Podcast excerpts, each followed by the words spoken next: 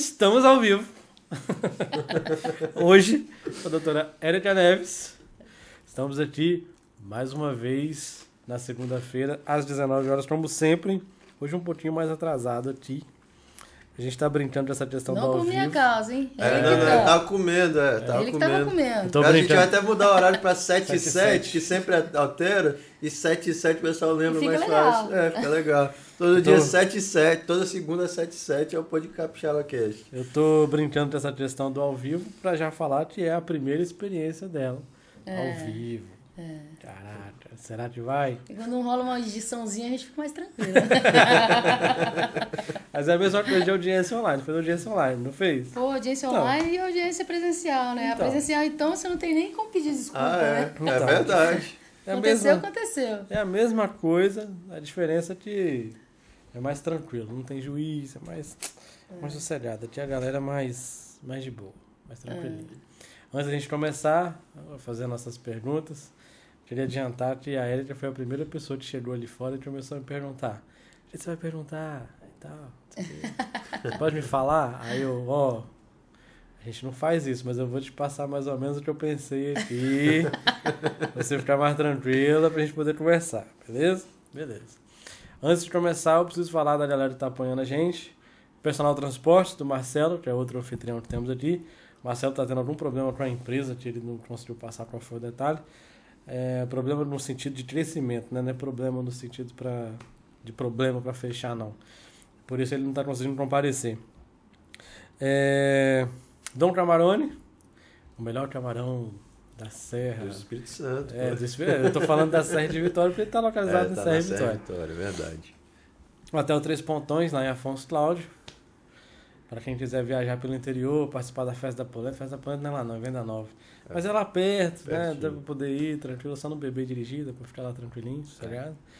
Uma aula da Estácio, se eu não falar dela no programa eu durmo no sofá, então eu tenho que falar isso dela. Cursos de graduação, pós-graduação, descontos e por aí vai, que eu não consigo lembrar exatamente os detalhes de cada curso, mas eu sei que tem bastante coisa.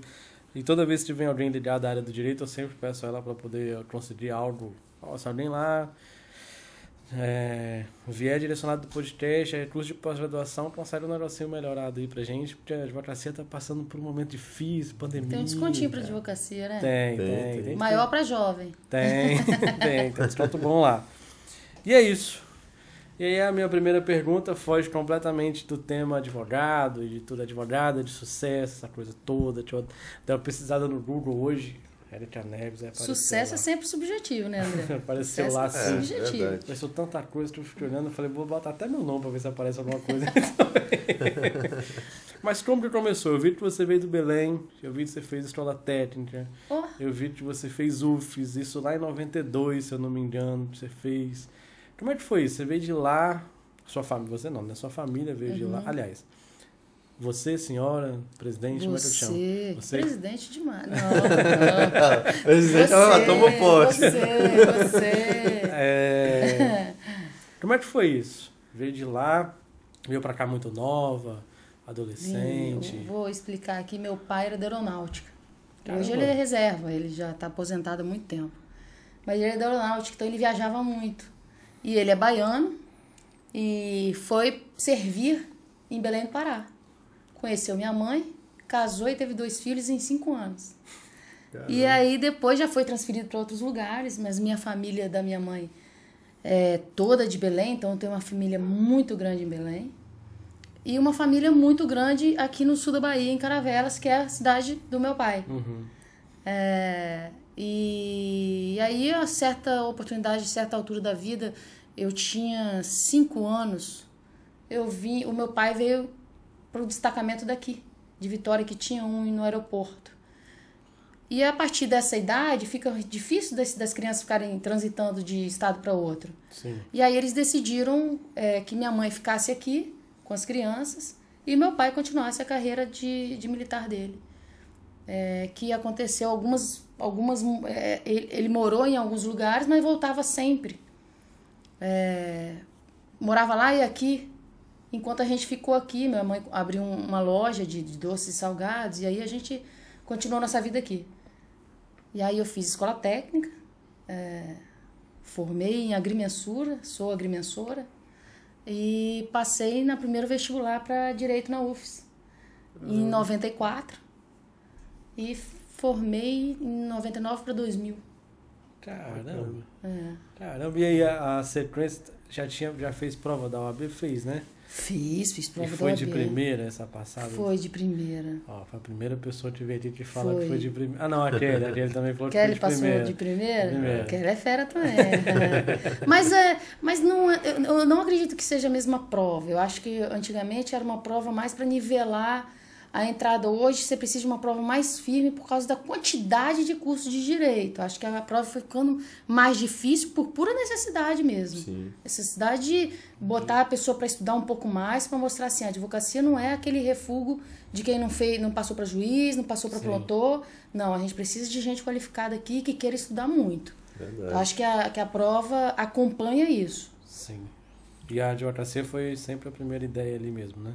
Sempre. Nunca, nunca, nunca pensei em, em fazer B. concurso. Apesar da minha família desejar muita estabilidade.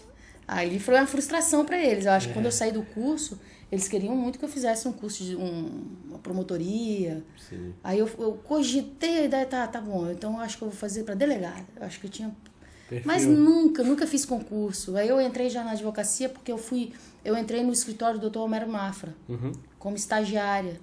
Eu estava no segundo ano da faculdade, da, da UFES, e ele me fez uma pergunta sobre prisão preventiva. E aí, na minha resposta, foi- ele achou algo, algo interessante. Eu acho que eu fiz uma analogia com o processo civil, da cautelar do processo civil. E aí, ele me convidou no segundo ano de, de UFES.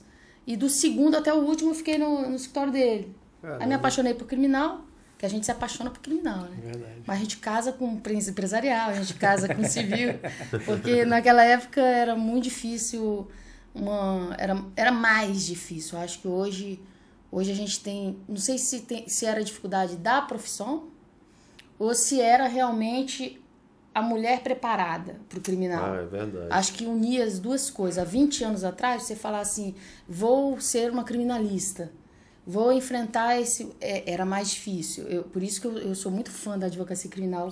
Mulher e mais jovem, então eu, eu olho e falo assim, poxa, eu não consegui. É, e aí eu, eu en- entrei na, na empresarial quatro anos depois. Eu tentei, tentei criminal e vi que não, não, tinha... dava, não- né? eu não tinha aquele ímpeto que precisa no criminal. O criminal ele tem que estar pronto a qualquer hora do dia. Sim. Ele é, tem que estar hora. pronto, ele tem que estar Domingo pronto para enfrentar ligado. um delegado mal-humorado.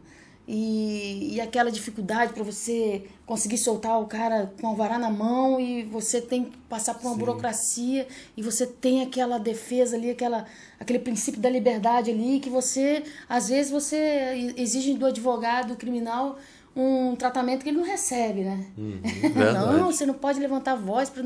Pô, mas o cara tá ali impedindo eu de cumprir, um alvará. Sim. Eu, eu, eu- eu passei por isso. E aquilo ali eu fui pro dormir pra casa e falei, meu Deus, ou eu sou muito ruim ou o cara é muito ruim. Não É, é? verdade. Faz E aí eu fui desistindo e fui pra área empresarial. Graças a Deus. Graças a Deus. É, É, eu- hoje é- eu sou uma apaixonada pelo direito empresarial. Caramba. Ainda bem, porque é muito ruim você ficar numa área do direito que, que você, não, gosta. É verdade. Você faz. Sim. Você pode ter uma rentabilidade ali do seu, do seu escritório e tal, mas você tem que ter alguma coisa, você tem uma paixão, uma vibração no final. E eu, eu gosto da área empresarial. Entendi. É, acho que cada um segue a paixão, né? Você vê, por exemplo, o Homero, A ele tem uma dele, identificação ele é- grande de Ele fato, é um né? Pela... não, não tem. é, Não tem plano B, Não né? tem plano B. É, verdade. criminalista. E eu tive um fato que me marcou muito, que fez eu sair do criminal. É, eu entrei numa, eu, eu entrei para falar, para pegar uma procuração num sábado. E aí eu, eu queria falar com o cliente e o delegado, posso ir falando, né? Lógico. Claro, é Ah, tá. verdade. E o delegado falou assim pra mim, ah, doutora, é, você, não, você não vai falar no privativo com o seu cliente, não. Eu falei, tá, mas eu preciso pegar minha procuração. Apesar de ser minha prerrogativa, Uhum. é, eu queria pegar minha procuração. Eu preciso assinar para eu entrar com habeas corpus no, no tribunal e tudo mais.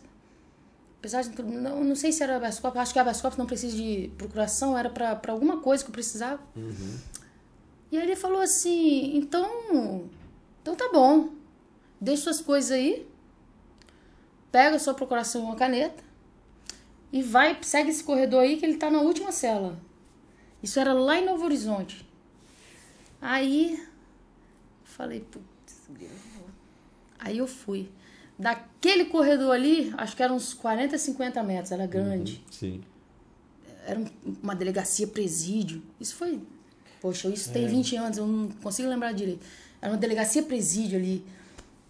Sei que naqueles 40, 50 metros ali, eu ouvi tudo que uma mulher não precisa ouvir. Imagina. Tudo que uma pessoa educada não precisa ouvir. Né? Sim. Tudo que você se preparou para ser uma boa advogada, você não precisa ouvir. Né? Não é aquilo ali que precisa se fazer. Aquilo ali, ni- ninguém precisa passar aquilo para falar que é uma boa advogada Sim. né? E aí quando eu voltei, fiquei dias sem dormir, chorando. Dias, dias, dias, tomei Lexotan pra dormir. E aí eu, eu morava com meus pais ainda. E aí eles falaram, Érica, não era pra isso que você estudou. Aí que eles, eles se empenhavam mais pra eu fazer concurso. Eu falei, não, peraí, eu amo advogar. Eu vou mudar de área porque eu realmente eu não vou conseguir enfrentar. Era essa a minha realidade. Eu não tinha visto uma advocacia criminal que eu conseguiria enfrentar. Então eu fui, fui para uma outra, outra, outra área para ser feliz e exercer a profissão que eu amo, que eu, é, é o que eu sei fazer. Pô, Bacana. E tem história na família de advogado antes? Não, então, não tem ninguém de advogado. Ninguém de juiz, ninguém de promotor, ninguém de advogado. Eu fui a primeira a entrar com um livro de direito na família inteira. É, eu vi na- no Instagram que, que você gosta de, de, de fazenda, do gado lá. Eu Você- gosto, eu gosto. A Como eu disse, nossa família, família- provavelmente tem origem mais para essa área de pecuária, né? é da roça. Ah, pô, legal. De Belém. É, não, da, a, de- a da Bahia. Da Bahia. Ah, da Bahia. A da Bahia. Poxa, legal, legal. É, a gente tem uma propriedade em Teixeira de Freitas. Conheço. Pô, bacana. É. Conheço, Teixeira. Até falei para um amigo meu de Teixeira, o. E o. Poxa, agora fugiu o nome dele. Ele fez, a, fez pós-graduação com a gente e tá me mandando mensagem hoje. Preciso vacinar. Como é que tá aí no estado? Eu falei, pode vir, ali tem vacina. Vai lá de Mas como é que foi? Como é que foi dividir essa paixão aí? Que pelo, parece ser algo que você gosta, assim, de Sou estar em contato com a natureza, com, com os animais. Sou apaixonada pela obra, mas é um planejamento futuro. Ah, É. entendi. A entendi. médio prazo, longo prazo. No Entendi. momento, só advocacia. Na- Mas na- eu, eu, eu, eu entendo tudo de fazer. Na Se adolescência perguntar- não passou na cabeça não fazer a veterinária, fazer algo voltado para a vida no campo, ou sempre foi mesmo. Vicente, pensei, mas hum, eu tinha na minha cabeça que eu tinha que ser advogado. Eu tinha na minha cabeça desde adolescente, eu não sei porquê, porque eu não tinha ninguém na família. Eu estava indo já para agrimensura, Uhum. na escola técnica. Mas quando acabou, eu falei, eu quero ser advogada. Eu quero ser. E eu não tinha ninguém, eu não sei de onde surgiu. Eu escrevi até um capítulo de um livro que chama Mulheres do Direito. E eu falei, eu não sei de onde veio. Mas eu sei que eu sempre fui a pessoa, a, a- aquela prima que defendia, Sim. aquela irmã que defendia o outro. Estava errado. Mas eu levava, o, brigueiro vinha pra mim, porque Sim, eu sim. que defendia. Então, eu, é, meu pai fala, meu pai, você não tinha como ser outra coisa, que você é difícil de conhecer. Ô menino que tem argumento. Meu irmão fala isso pra mim, ele fala, não, não adianta discutir com a Erika. Ele já fala mesmo, não, não discute com a Erika, é muito argumento. Sensacional. Então foi você que influenciou ele, então, também, a começar. Quem? O. O Brum. Você é irmã do. do, do, do- do- Não. Pra mim. Pra Meu irmão, era- aliás, pra mim é irmão irmã de coração, mas muito mais velho, né, Ricardo Brum? Muito mais velho. fosse irmã Brum, prometi um H. Ele me chama. Duas garfas. Ele me duas, chama. Ele me chama de irmão mais velho. E eu chamo ele de irmão mais velho. duas garfas, é. Foi você achar que era irmã do Brum. É. E que eu também ah, cheguei a achar no momento justamente que ele postou. Ele postou, ah, é, minha, Ah. Minha irmã irmã, e tal. Aí realmente, de fato, por um lapso, É, tempo pai. tá conectado É porque- a eu achei que era ele, irmã. Ele, ele fez faculdade comigo, desde eu fiz. Ah, tá. Aí ele botou mesmo, Aí ele foi né? secretário-geral da ordem, eu fui secretário-geral de junta, e esses três anos foram muito Ah, intensos entendi, pra gente. entendi. Deixa eu, deixa eu Acho que ele eu- botou minha irmã Muito. mais velha na Ele me chama de irmã mais velha e eu, chamo, e eu apresento ele como irmão Aí mais porque- velho meu. Deixa, eu, Ah, não, deixa então, agora eu. Não, mas deixa, deixa eu só contar a minha Corrigir. gafe. Eu vi a postagem, eu achei que tava no perfil dela. Eu tava comentando o perfil dele no, no story. É. Aí eu brinquei achando que a mensagem era pra você. Eu falei, poxa, parece irmã mais nova. Oh! Só que foi pra ele. Eu falei, meu Viu? Deus. Foi pra ele, graças a Deus.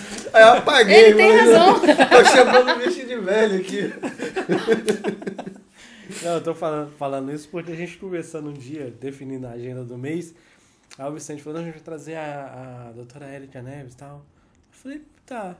Ah, ela é irmã do Ricardo Brum. Aí eu, beleza, o Bruno, o Bruno eu conheço. Uhum. A doutora Erika eu não conheço ainda, mas o Bruno eu já conheço. Mas eu fiquei na cabeça, pô, se eles são irmãos, por que, que um se apresenta Neves, o outro se apresenta no Brum? e por que não todo mundo no mesmo escritório, né? Porque dois escritórios diferentes. Acontece, tem. O pessoal do Dalla Pícola lá tá separado. Você conhece o João Dalla Pícola, trabalhista. A irmã dele, que é a Nazaré, tem escritório separado. Os É, outros irmãos ficou- todos juntos, ela sozinha. Prometi um agafe, então seu irmão Não, não é faz gafe, o não. quê? uma- né? De- uma No direito também? Acharem que eu sou irmã do Bruno, eu quero que ele bote no testamento. Cadê? O Bruno tá assistindo, ó. Tá assistindo aí, ué. Bruno? É, seu Gerardo bota eu lá no testamento, tá tudo certo. tudo Pode ótimo. falar que eu sou Boa, boa. Tá, então o seu irmão seguiu dessa área ou não? Agora eu vou reformular a pergunta. Então. Meu irmão? É. Não, meu irmão, meu irmão tra- ele trabalha, ele é funcionário público estadual. Ah, foi, seguiu a. É, seguiu a carreira Preferiu a dele. estabilidade. É, preferiu quis estabilidade, com certeza. Ele fez alguns concursos. Ah, bacana. Não quis saber dessa maluquice de advogar, né? Porque advogar Não, é. advogado é um empreendedor, né? Nato. É, Nós somos empreendedor de uma atividade intelectual. Sim. sim. É, é- é uma coisa muito complicada, é que as pessoas não têm sim. noção E nem sempre de como- valorizada, né? de, de como é difícil você ser um empreendedor, ter autonomia, ter independência, ter liberdade, mas você tem os contas para pagar, você tem que trabalhar, ter seu trabalho intelectual todo mês ali, ó, certinho, é, eficaz, correto, ético. Você defender alguém que o problema não é seu, mas você assume aquela, aquele ônus. Então, Sem levar cara, aquilo pro pessoal, né? Porque essa eu acho que é a parte. É, e às vezes a sociedade não entende isso, né? Às vezes ela entende o inverso. Sim. Como se a gente estivesse atrapalhando o judiciário, né? Sim, Querendo que a verdade. gente que movimenta o judiciário, né? Ou tenta, né? É, Ou Tenta, é? Outro dia eu tive que explicar para uma, pra uma colega minha. Falei, vem cá, advogado tem prazo. Que a gente, tá, tava, a gente atrasava muito o judiciário. Advogado tem prazo. Juiz promotor que não tem prazo. Ah, Pelo menos não é. respeita. Na verdade, eu sempre falo isso. A é- gente tem prazo, a gente não atrasa. Se nós formos intimados, nós temos 15 dias. é. Se nós formos intimados, nós temos 5. Não, e- e Nossa muito- petição tem que estar lá. Agora, se, não, se demora no judiciário, não- o entrave nós nunca somos nós. Na verdade. É, E muitas vezes um advogado tem tantos processos para cuidar quanto um juiz, dependendo do, do porte do, do advogado, né? Com certeza. Aí você tem que se desdobrar, o cara vira à noite para E o É, problema não é só Pra isso, né? cumprir, O né? problema é que você tem vários sistemas, cada um com uma forma diferente de te intimar. E às vezes isso Não, é aconteceu isso com eu a até gente. falei essa semana Ainda passada. bem que agora tá indo tudo pro PJE, né? Que era É, mesmo PJE, Não, mas processo mesmo físico. assim- Mas Mas mesmo mesmo no assim. PJE nós estamos enfrentando problema. É, verdade. Porque uns juízes intimam no diário judicial eletrônico E outros não. e outros não. Outros você tem que entrar no sistema para ver na intimação. Ó, às vezes a nossa caixa postal tá, tá cheia, não recebe. Às vezes você entra e seu escritório é tão grande que vai ter todos os nomes de advogados na procuração. A, intima- a- a intimação vai estar cheia. Você, você pode perder o controle. Só de poder perder o controle Sim. já, já devia ser evitado. Não, peraí, a advocacia não pode ter risco. Sim. Nossa sim. atividade não pode ter risco nenhum com prazo. E O eu- diário, o diário, a publicação de diário judi- judiciário eletrônico tem que ser obrigatória, ponto, acabou. é. É pra gente conseguir trabalhar em paz. Sim. Mínimo de, de O problema é que além de não existir essa padronização, ela às vezes até existe no estado, né, em algumas comarcas e tal, mas quando você sai do estado, muda tudo. Olha, é, não é só do Estado. Dentro do Estado, é, tem juiz hoje, a gente tem muito juizado especial lá no escritório. Tem juiz que não tá mais. Tá citando, juizado, né? Uhum. Tá citando para fazer a, a- a resposta em 15 dias. Não tá marcando a conciliação. Sim. Porque quando vinha a data de conciliação, você sabia que agendava a data de conciliação, a partir dali Sim. você vai ter Começava o prazo de 15 dias. Sim. Sim. Agora não. Ah, Você tem que ler a intimação direitinho, porque tem juiz que bota 15 dias para você apresentar a, a- A defesa. Depois, ele apresenta, ele, ele intima a outra parte para réplica. No juizado. O juizado não tem réplica. Era pra ser simples esse negócio aqui. Era pra ser Então, simples. e aí não marcou audiência. É em Aracruz se faz isso.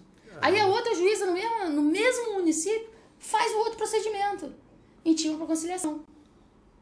Se você não apresentar a proposta de conciliação, você apresente a, a, a resposta na audiência, senão te dá revelia. Olha, Mas na É. audiência de conciliação? na- se você não tem proposta de conciliação é porque você não quer conciliar. Então você já tinha que estar com a audiência, com a, com a defesa. Nossa. Então você não tem mais. É. A gente estuda processo, a gente estuda lei de juizado e não tá sendo uma. Eu vou até, vou até. Então, é isso que eu falo. Isso que eu falo quando eu falei no meio da pandemia. E na pandemia, então, parece que foi uma renúncia do Código de Processo Civil para penal. mesmo. Não, não. E todo mundo fez do jeito que fez. E aí, eu ficava injuriada com, com, com a nossa representação. Porque não adianta eu ficar brigando com um juiz. E é para isso que eu tenho. Nossa, a gente, toda a advocacia, tem as representações. Sim. Pra falar assim, não, senhor. Não pode fazer desse jeito. E tá do lado do advogado. E enfrentar o tribunal, enfrentar o TRT, enfrentar, enfrentar quem quiser. Não, Mas não. falar assim, não, a advocacia então vai, vai ter que parar. Não dá pra trabalhar dessa forma. São essas, essas questões que eu fico injuriada, mas é porque eu advogo. Então eu sei o que eu tô falando. Tô falando. A dificuldade que é controlar. Eu não tenho escritório grande. Eu dependo de mim. Sim. Então eu tô vendo a dificuldade que é eu não poder errar em procurar as intimações. Pronto.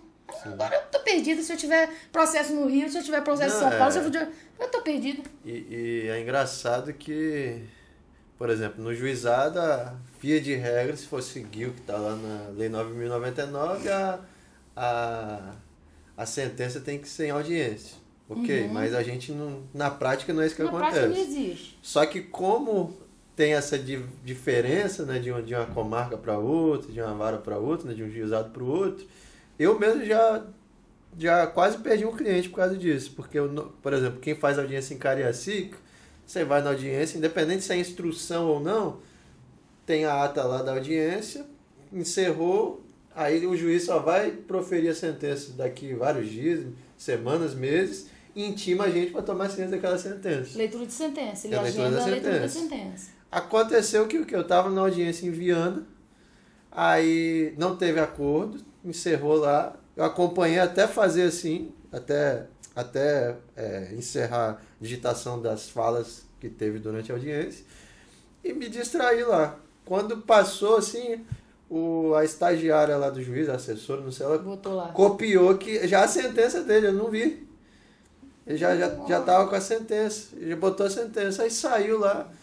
Aí eu vi que não tinha, que não Intimação. tinha intimação, não tinha nada. Quando eu, quando eu recebi intimação era do trânsito em julgado. Eu falei, que porcaria é essa, cara? Que eu, eu tive na audiência, não recebi intimação, olhei no andamento, não tem nada. Não anunciou. Aí eu vou olhar a ata da audiência, tava lá a sentença, eu falei, meu Deus do céu, não vi. Tipo assim, até distração, se você der na vida É, do advogado, você pode. É, mas aí o, o certo seria, ó, gente, vamos pra sentença agora? Não, não, mas ele, ele nem falou, sabe assim, tá encerrada a audiência, sabe Ele quando não você. pronunciou. Ele a não sentença. pronunciou a sentença. Tava assim, ah, não tem acordo, É, e ainda ok. tem isso, né, André?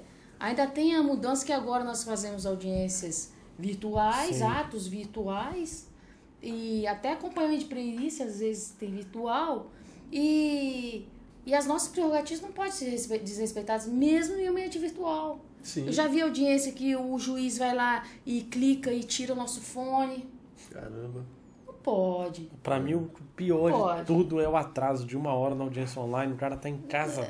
Não faz sentido um negócio desse, cara. Não, mas não acontece às vezes também de ter cinco instruções marcadas no intervalo de uma Aí hora. é né? erro da agenda dele. Não esperando, tem né? como. Se for ter instrução, como é que vai fazer cinco instruções em uma hora? Em 20 minutos não É. Há tem, um tempo atrás eu, eu, eu, eu pedia certidão e saía. É, Na época presencial, lógico, há um, há um tempo atrás. Hoje, hoje em dia eu não estou tendo muito problema, mas já pedi em algumas situações pro escrivão certificar que horas eram Passou uma hora e eu ia embora. Ia embora naquelas Aquela audiências falta de respeito. de esperar ir no fórum. Não, que- Não, uma falta de respeito falta nosso respeito. tempo. Por, por isso Advogado até, vende tempo. por isso até, eu vou contar até outra história pra você o que, você acha. Até como candidato, que é um assunto que a gente tava conversando até com a Paola, que tá na... Pré-candidato, pré-candidato. Ah, Não, sim, é pré-candidato, perfeito, perdão. A gente até conversou com a Paola e com a Kelly sobre isso, a questão do juiz sair um pouco da, da, da fumaça, que muitos advogados, principalmente jovem advogado, às vezes nem sabe quem são os juízes e falta um pouco até de, de acessibilidade, assim, você, você ter na ordem, por exemplo, uma facilidade de saber quem são os juízes, como que eles são como pessoa, fazer essa filtragem, e a gente até bolou uma uma proposta, entre aspas, assim, de fazer uma diligência de, de estar visitando as varas, pegando o nome de todos os servidores, dos juízes, até para que os advogados passem a conhecê-los melhor e os, e os juízes passem a conhecer os advogados melhor também. Eu acho. Acho que o entrante na profissão, ele podia ter visitas técnicas nos fóruns. Sim. E ele e, e ficar disponível. Não obrigatório, porque a gente vai obrigar o, o jovem advogado a fazer. Lógico. Mas explicar a importância daquilo. E ir, ir uma equipe junto e fazer as visitas técnicas no fórum. Botar ele em contato com o juiz pela primeira vez, conversando. Sim. Porque Na verdade, despacha, André, né? Eu acho como? que a gente enfrenta É. muito o resultado da falta de, da, de uma cultura que é difícil a gente superar. É a cultura do, do eu atrapalho você, você me atrapalha. Sim. A gente tem muito, muito juiz, muitos mo- promotores muito bons, muito solícitos com a advocacia e temos muito ruins. Sim.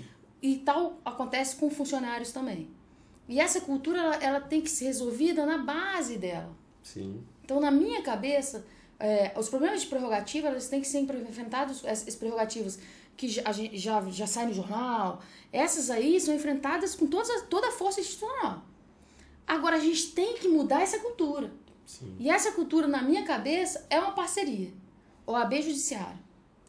Porque, com certeza, eles também reclamam da gente. Eu sei que reclamam. Ah, porque tem advogado, não sei o que, não sei o que, não sei o que. Sim. Então, o que, que a gente pode, na minha cabeça, devia fazer? Como instituição, duas instituições que querem que o, que o processo flua. Cursos em conjunto, incluindo prerrogativas dos advogados como uma das matérias. Até para os estagiários, porque hoje a gente sabe que 70%, 80% do, do fórum funciona com Sim. estagiário no Poder Judiciário. Ah, você, é, tribunal, você tá, vai entrar 30 estagiários? Vamos levar ele na ordem. Vamos levar esse, esse grupo na ordem.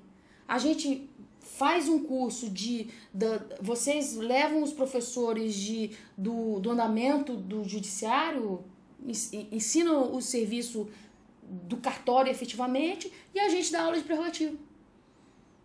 Ele vai sair mais qualificado, ele está tendo um ganho Sim. como profissional, ele vai sair já mais qualificado para prestar um serviço melhor e não vai ter essa cultura do é, eu te atrapalho e você me atrapalha. E sim, todo mundo ganhando. Sim. Mostrar para eles que estão entrando na profissão também e até os mais velhos dentro do- dos cartórios, mostrar para esse pessoal que se tiver um ambiente melhor, todo mundo vai sair ganhando Sim. que a gente não tá atrapalhando eles, nem eles tá atrapalhando a gente. Eu acho que essas é que. Essas, essas prerrogativas que são violadas no dia a dia, Sim. essas que acabam com a gente. Que é no dia a dia. É, um, é um funcionário que trata mal desrespeita a gente. É um funcionário Eu que não quer pregar que- um processo. E aí você. Você vai desgastando, você vai cansando, Vai você vai cansando ficando nervoso. Aí vira um- uma bola de neve, que aí você quer tratar o outro funcionário também mal, porque Sim, me tratou sim. lá mal no outro cartório. Sim. Então são essas coisas que a gente tem que tratar é, é, onde nasce. Pegar e fazer uma, um, um planejamento é, entre o tribunal e a ordem. Não só o tribunal, o TRT, enfim. Os, até o, com o Estado. Policial, PC, policial civil que tem mais contato com o advogado. Chamar para dentro da ordem, fazer um curso entre com a advocacia, prerrogativa do advogado. Porque aí você está enfrentando uma cultura que a gente tem que parar, tem que quebrar. Porque o que tem de advogado com depressão, com estresse, Muito, né? com Ainda mais agora, síndrome do pânico. período de pandemia. Por quê? Porque você vive Uma Sim. rotina estressante que não era necessário viver. Verdade. Não precisava de ter isso. Verdade. A dificuldade depois é explicar isso pro cliente, né? A gente teve duas situações, uma eu posso contar, outra o Vicente. Uma foi mais recente aqui na, numa vara civil de Vitória. Naquela situação do Alvará, que era pra, sa- que era Ah, é, boa, boa. pra sacar ou não. E eu fui uma experiência num presídio de... Você sai do estado, as coisas vão mudando. E eu ali, começando, jovem garoto ali, pensando que era tudo igual, né?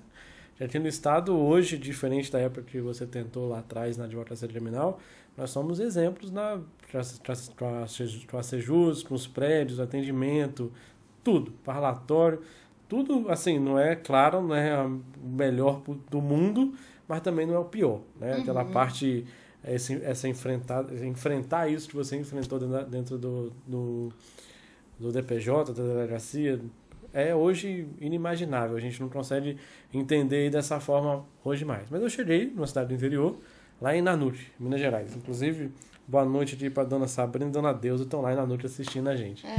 É, Mas advogadas? Sabrina é. Sabrina é. Dona Deusa não. Dona Deusa é professora de história. E a Maola Miranda está aqui também dando boa noite. Então, boa noite para todo mundo. É, eu cheguei lá no presídio de Nanuti, é um presídio pequenininho. Perto do que a gente tem aqui, é menor do que um pavimento da unidade de Imagina. Viana. É um Uhum, não era assim de nada. Pra você ter noção, a portaria, não tem portaria. A portaria você bate na grade, o cara vem, olha pra você, domingo, chovendo, boa tarde, boa tarde. Vira conversar com o cliente, tá preso. Pá, pá. Se tem procuração, eu falei, amigo, o cara foi preso, ele tá aí dentro. Parecido com o que eu precisava Eu fazer, tenho né? que Eu entrar. precisava de uma procuração. Não precisa da Mas procuração. você não é advogado dos atos? Pô, É, eu acho que não, né? O cara tá preso, eu preciso da assinatura dele na procuração. Ah, não, é, mas sem procuração não pode entrar. Eu falei, bom, aí você já tá, já tá errado. Não funciona assim. Eu não sei se você fez direito, se não fez, se estudou essa se te passaram essa, essa informação ou não. Mas eu posso entrar aí domingo, segunda, terça, quarta de manhã, de tarde, madrugada, a hora que eu quiser, bem entender. É claro, seguindo o limite de uma, de uma ordem assim, natural, né? Não vou chegar aqui domingo, três e meia da manhã, porque não faz muito sentido. Mas agora à tarde eu consigo entrar aqui tranquilamente. Não, domingo não pode, final de semana não pode, sem procuração não pode. Eu falei, gente, onde é que está escrito isso? Ah, tem uma portaria entre a. Eu não sei o nome do órgão lá, eu acho, vamos dizer que a Seju- a Sejus e a OAB de, de Minas, dizendo que advogado só entra em dias de semana, horário comercial, e não pode entrar aos finais de semana sem procuração. Com... Era portaria conjunta? Conjunta com, com a OAB. Aí eu olhei pra ele, falei, rapaz, você tem certeza que você tá me falando que eu não consigo acreditar no que você tá me dizendo? Aí eu liguei para alguns amigos que trabalham, o pessoal, poxa, eu tô muito longe e tal, final de semana, só que eu falei, quer saber, eu vou lá resolver isso. Falei, Milhão, como é seu nome? Digamos que seja Vicente. Vicente? Então fala um favor pra mim, Vicente. Pega uma cópia da portaria, uma caneta e um papel em branco. E bota aí, eu, Vicente, funcionário com matrícula número tal, no dia tal, assim, assim, a hora tal, estou proibindo a entrada do funcionário de tal, segundo a portaria, para assina a data e me entrega. Aí ele entrou, foi lá dentro, não sei para quem que ele ligou, com quem que ele conversou, ele retornou e falou assim, hoje eu vou abrir uma exceção, você pode entrar, Não, fica à é. vontade. A, no- a nossa prerrogativa é. Mas é isso. a- O primeiro defensor da nossa prerrogativa somos nós, né? Nós lá na, na hora da atuação.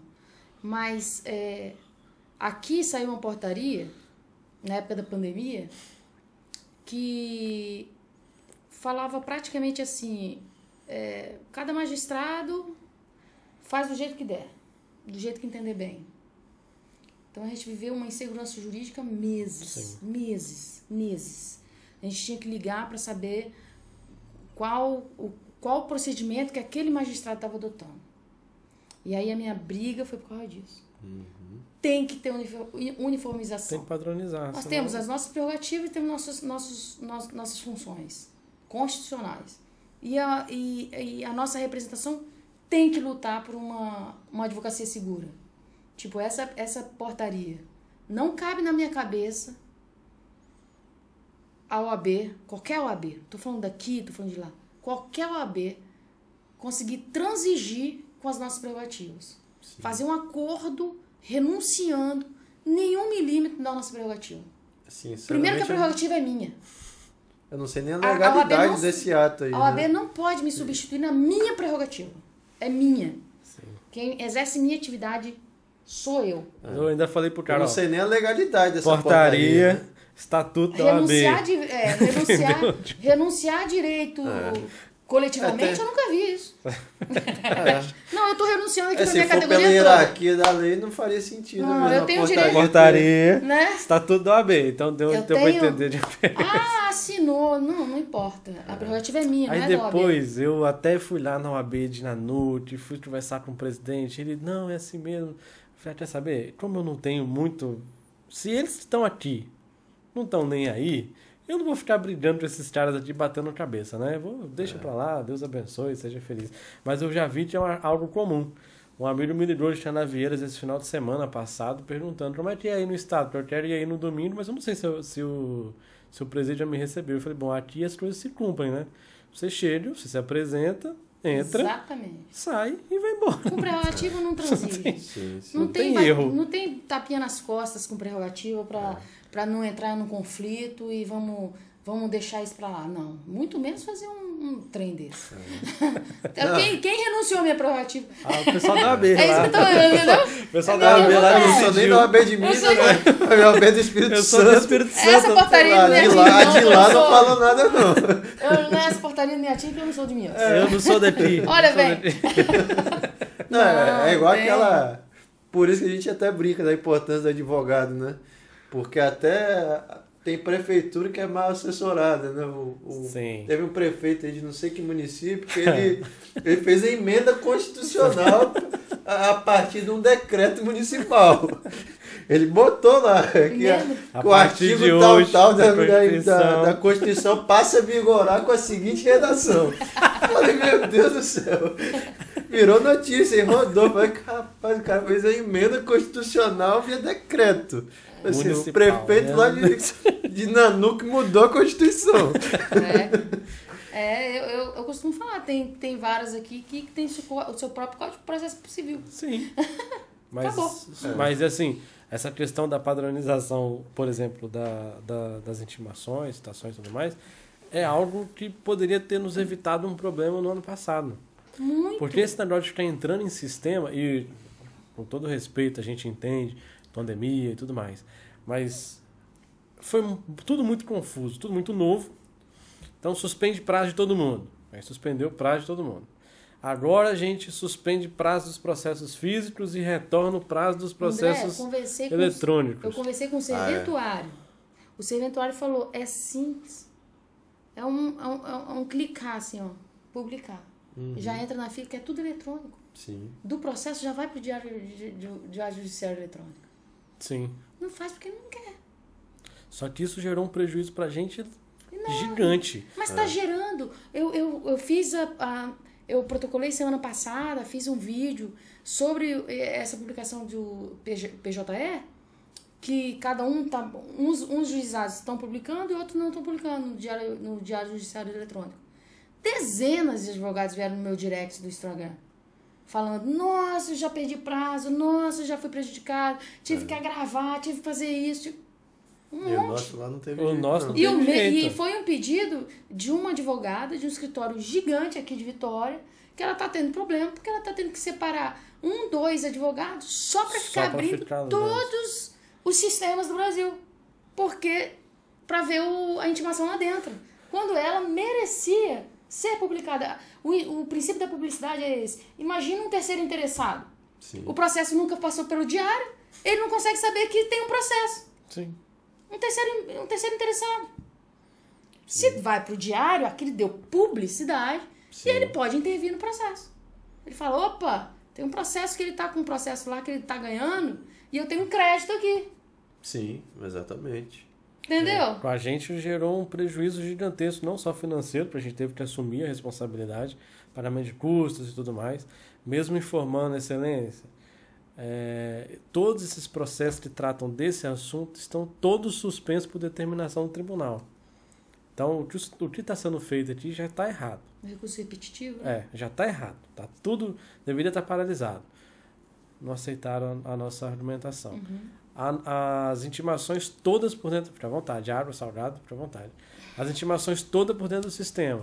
Meio de pandemia, No meio da pandemia, o push, a gente quis mudar no sistema do TJ Rio. Como é que você acompanha? A gente protocolou 25 processos de uma vez. No TJ do Rio, muda, fomos mudar o e-mail no sistema, não parou de mandar as intimações pelo e-mail. Aí ligava pro suporte, inclusive a Não Janine, dá. Há dois, três dias atrás, ela postou lá, falou que tava tentando protocolar um processo, falou, pô, não consigo, já liguei pro suporte, não ajuda e tal. É. Aí saiu a intimação lá pra, pra recolher custas, né? Ou pra, não, pra comprovar a hipossuficiência. Não foi pra isso? Aquela De lá quem? que- Foi. Que, teve a condenação.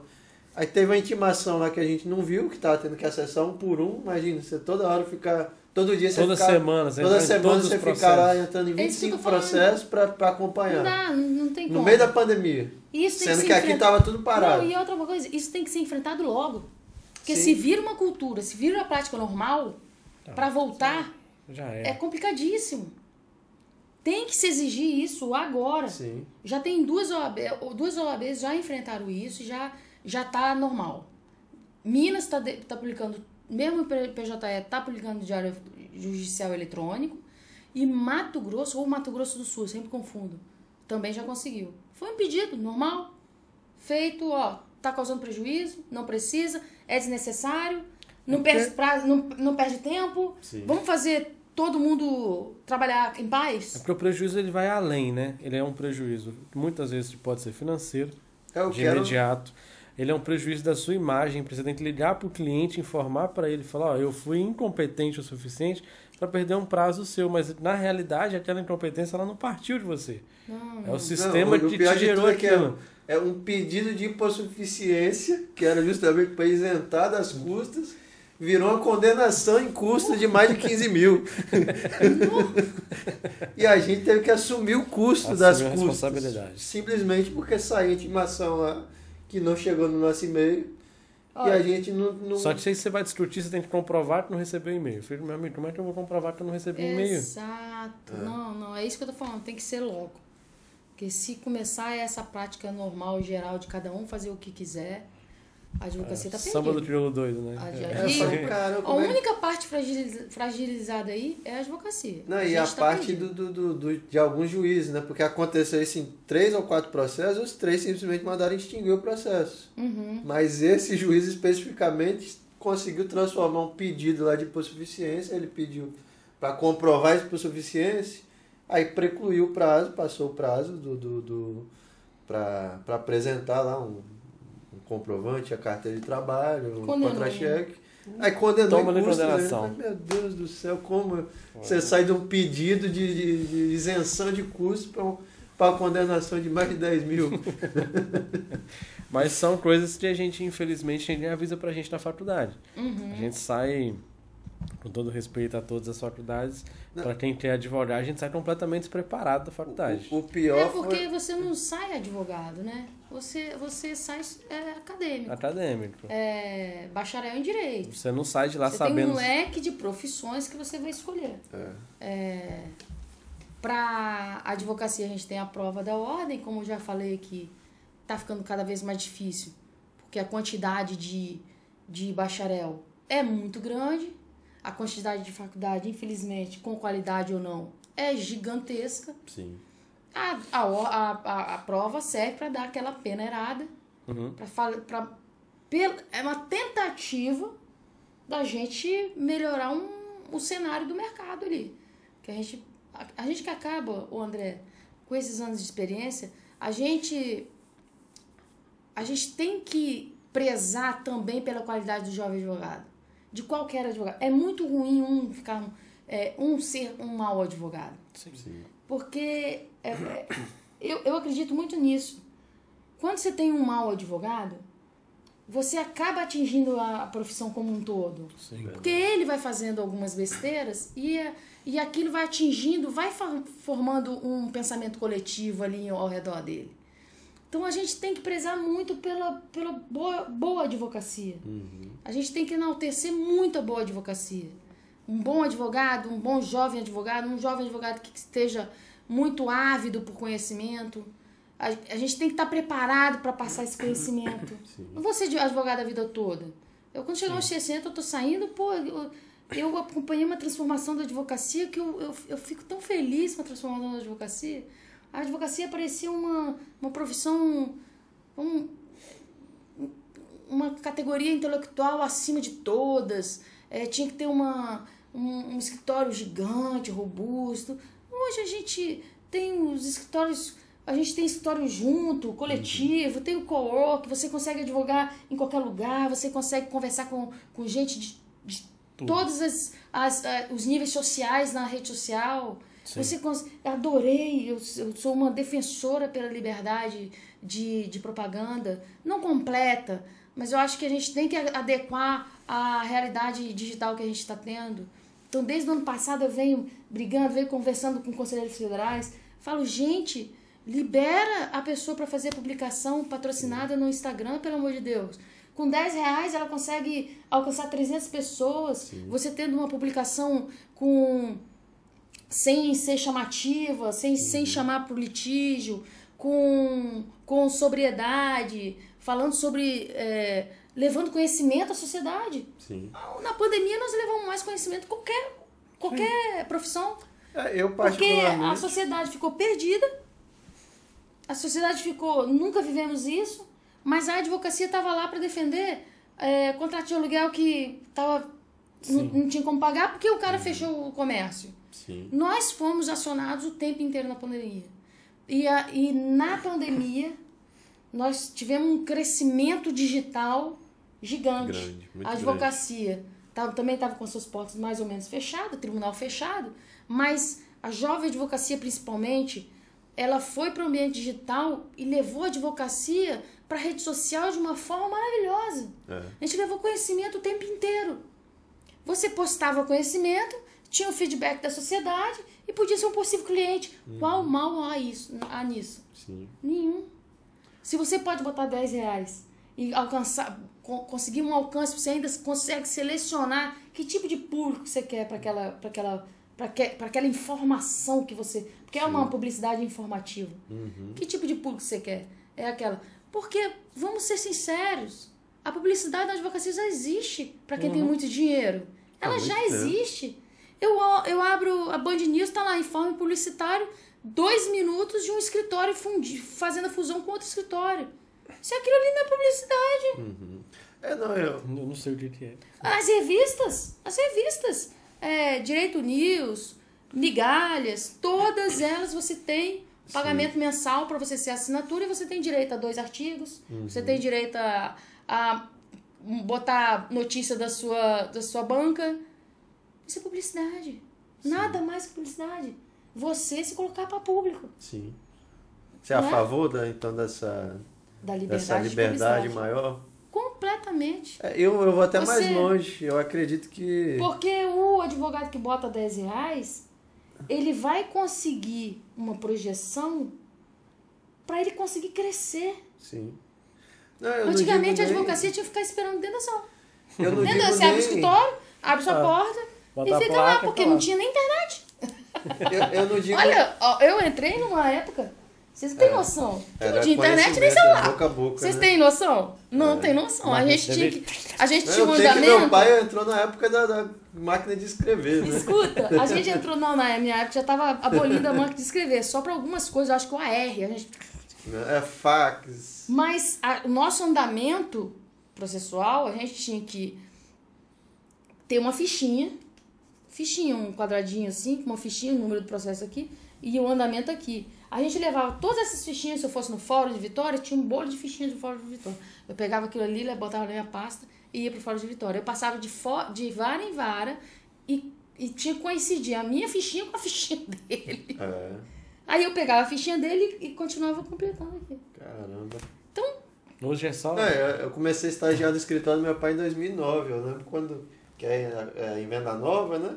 Lembra quando tinha que protocolar alguma coisa aqui por fax, lá tinha que passar o processo todo na, Ah, na muito máquina do ainda. fax para poder chegar a cópia lá. Você imagina, isso, hoje o né? pessoal fica. Ai, Hoje a pessoa esse o can é scanner aqui tá uma porcaria, tem um monte de o publicidade. Mas, meu amigo, eu fiquei já duas horas no escritório do meu pai só pra passar uma petição assim, de 20 laudos. Mas a Só pra passar realidade... folha por folha ali. É, isso aí. É uma realidade que tanto no exercício da nossa profissão mudou muito, como também o nossa, a no- nossa forma de se colocar no mercado. Sim. Se a gente tem as, as ferramentas, mantendo os princípios que norteiam a advocacia, que é uma atividade intelectual e não um, uma atividade empresarial, apesar de eu, eu já entender hoje em dia que nós temos que ter sim uma mentalidade empresarial para implantar dentro do escritório é, práticas como, como um negócio para aquilo Sim. ali funcionar. É, na propaganda, mantendo a sobriedade, uma, uma publicidade informativa, levando conhecimento à sociedade. Não vejo razão nenhuma para a gente não permitir usar de ferramentas como o Google Ads, como, publica, é, como patrocínio de publicações, para ampliar o seu alcance. Não Eu não vejo- digo nem- Não tem mais o. Hoje em dia não tem nem cartãozinho, gente. A gente não vai ficar É, não, ad- restrito. mais. Difícil ter o cartão. Hoje com o mercado, ontem era 9 mil advogados, quando eu entrei era 10 mil, meu número era 10 mil. Hoje tem 35 mil. É. Se você não se colocar no mercado, Vai você vai engolido. morrer. Vai. E aí você não vai. Ah, a, a nossa instituição, que quer que a gente prospere, vai ser um empecilho? É. Nós temos que ter uma instituição ao nosso lado Claro. pra gente crescer. Não, eu vou até mais Mas longe, agora né? acabou, graças a Deus. Pelo menos o básico, eles reconheceram que precisa. Passa, passa dessa, dessa cultura. Já estava funcionando há muito tempo. Não, mas é, eu não vou, vou até mais longe, até questão de, de. Tudo bem que eu acho que não tem que ser uma coisa mais meio histriônica, assim, voltado para o lado de que, que talvez desonre ali a figura do advogado. é. Mas eu acho que até a forma de você se vender mesmo, eu não vejo isso como, ah, isso viola a, a ética profissional. Qual, Não. que violação tem você falar, poxa, Você eu sou aqui, nosso escritório é especializado em ações de, Exatamente. de consumidor e nós temos êxito aqui em 90% das ações. Então, se você, Você se quiser expor, contar gente. com o nosso serviço, entre em contato. Tipo assim, não, não consigo Não tem ver. como a gente, numa época dessa, ainda tentar é, esconder a advocacia do mercado. Eu não consigo ver que nós violação somos, tem nós isso. precisamos estar dentro do mercado, nós temos que enxergar o mercado. Ao contrário, nós temos que enxergar a oportunidade do mercado, a gente tem que ler o mercado, nicho de negócio, a gente tem que enxergar uma oportunidade, se preparar para aquela Não, até- oportunidade. A gente tem que ter tudo isso, a gente tem que ter cálculo de lucro, rentabilidade do escritório. A gente mudou, a advocacia mudou. A advocacia não é mais uma coisa tão artesanal. Até Existe tamanho de artesanal. placa, se você seguir o código à risca, tem na dimensão de placa. Então, se eu tenho dinheiro para fazer um prédio Ah. grande, quiser botar uma placa proporcional ao meu prédio, eu não posso. É, eu acho Tem que que a- botar. Se eu- meu escritório é esse prédio todo aqui, vai ter que botar uma plaquinha lá de desse tamanho. 3x3 para só Pra quem chegar pra pertinho. ninguém é, é, não, Não, eu acho sentido. que é, a- agora vai começar e, e a- inclusive para que a advocacia sinta, principalmente as que entram e que já estão começando a ter seu, seu, sua estabilidade, sintam a OAB, que é a reguladora da nossa atividade e fiscalizadora, como uma parceira. Sim. Ela tem que ter uma empatia com a, com a, com a instituição. Você paga, você sustenta ela. E muito advogado tem raiva do AB. Eu Olha conheço só. vários. É exatamente por causa disso, porque pare... ultimamente, então, nossa senhora, é, eu vejo que parece que a OAB está contra a advocacia. Já vi gente falando assim, eu pago essa anuidade, eu só pago no final do ano. Mesmo assim, aliás, eu pago antes da festa, mesmo assim, só para poder participar da festa. E se fosse Eu depender de mim, eu não pagava isso valor nenhum, porque eu não Pois concordo é. em pagar e tal. É, a gente não, não- Infelizmente, a gente não consegue ver o- algumas coisas, né? E acaba passando batido. Seguindo nessa linha, gente, esse aí eu já tinha te perguntado antes, nem vale. Eu lembro a surpresa ficou pra trás Ai, meu ali. Deus. Não, mas eu não lembro. Deixa eu contar uma coisa. Não lembro. Mas o que, que você acha? Sim, a gente já perguntou isso para outros colegas advogados que passaram por aqui, com relação à entrada de novos profissionais no mercado. Hoje, cresceu muito, na verdade são duas perguntas dentro de uma só, né? Cresceu muito o número de faculdades, o que fez crescer muito o número de bacharéis em direito. Então, você acha que a, a, a OAB deveria agir da forma como a, o pessoal da medicina fez? Falou, "Psh, dá uma segurada aí, para de entrar gente no mercado, pra gente não ter como mais sustentar, já tem gente demais. Até eu acho também para qualificar. Não é pegar a galera que já começou, que já tá aí final de curso, ou que já é bacharel e falar, não, não tem mais prova, não tem mais nada. Mas para parar um pouco de iniciar novos cursos. E com relação à prova da OAB, será que ela poderia voltar para a responsabilidade do âmbito estadual? Seria melhor? Seria pior? O que você acha com relação a isso? Vou começar pelo final. Unificar é a melhor coisa. Para mim, na minha visão, prova para o Brasil todo igual, porque nós vamos ser advogados no Do Brasil em âmbito, inteiro. em sim. âmbito federal. É, eu acho que é mais democrático, é mais. A isonomia faz com que todos se sintam respeitados. Senão, daqui a pouco tem um. a- Antigamente, tinha a migração da prova. Aham. Você ia lá em Tocantins fazer a prova. Sim. Aí eu o falo, Você ia lá no Acre. Lá no a Acre era, era mais alta a taxa de aprovação. Aí o Passava pessoal ia pra lá. 100%. Então você tinha É certeza. mesmo, você só 100%. tinha dinheiro pra passar. Você tinha que ter dinheiro pra passar. Você ia fazer no Passou, Acre já era. tinha dinheiro pra passar. Então, Passava. É, tá uma prova boa, tá difícil. Tem uns, eu acho que teve uma polêmica de um monte Na de erro aí dessa última, teve, né? teve. Então tem que melhorar, só isso. Mas eu acho que a unificada é melhor para evitar essas desigualdades entre o Estado, que aí você se torna uma prova injusta, né? Pra, pra você ser advogado no Bahia é mais fácil, no Espírito Santo é mais difícil. Sim. Então, não faz muito sentido para mim, na minha opinião.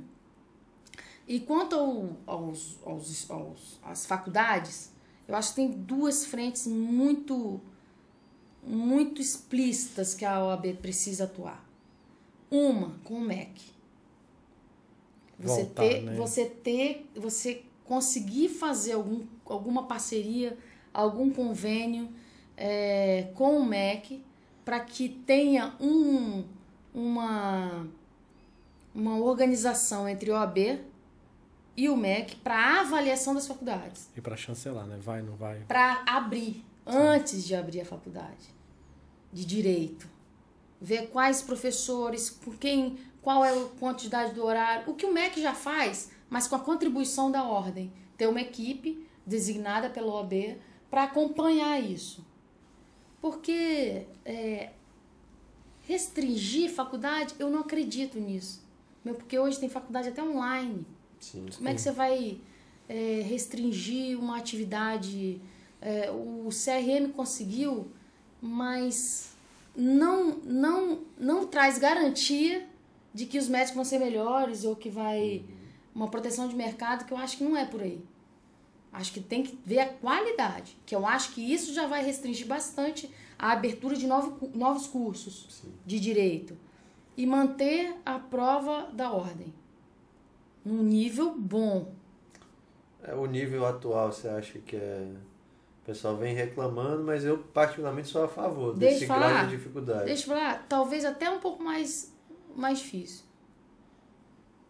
Talvez. Vai matar os bacharéis do coração. Não, eles, eles, eles estudam para concurso. O grau em si eu acho tão bacharel, difícil o bacharel quanto. não estuda para concurso? Sim. Ele tem que estudar para a prova da ordem. Eu, eu particularmente Entende? acho tão difícil quanto Não a prova quero- de concurso. O que muda é o percentual de acerto. Agora, também cabe é, a nossa instituição. Ah, passou na prova? Você vai começar a advogar? Você já tem todo o direito da carteira. Ponto, tá aqui. Porque depois que passa na, na prova, ele tem os documentos a juntar e vai ter a carteira na mão de advogado. Cabe à nossa instituição acompanhar a jovem advocacia. Acompanhar Sim. como?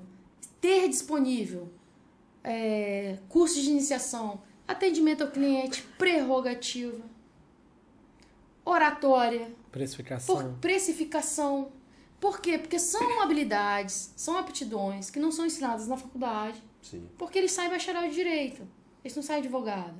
No Ministério Público, na Magis, você tem, na magistratura, você tem os cursos, os cursos de preparação para isso. Na advocacia você não tem, você tem na ordem, não é obrigatório. Sim.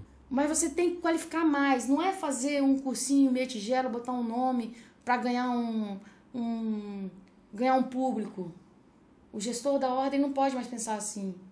O gestor da ordem tem que pensar em contratar efetivamente um, um, uma senhora faculdade e falar assim, vamos fazer um, montar um curso com parcele, com, com um advogado que seja.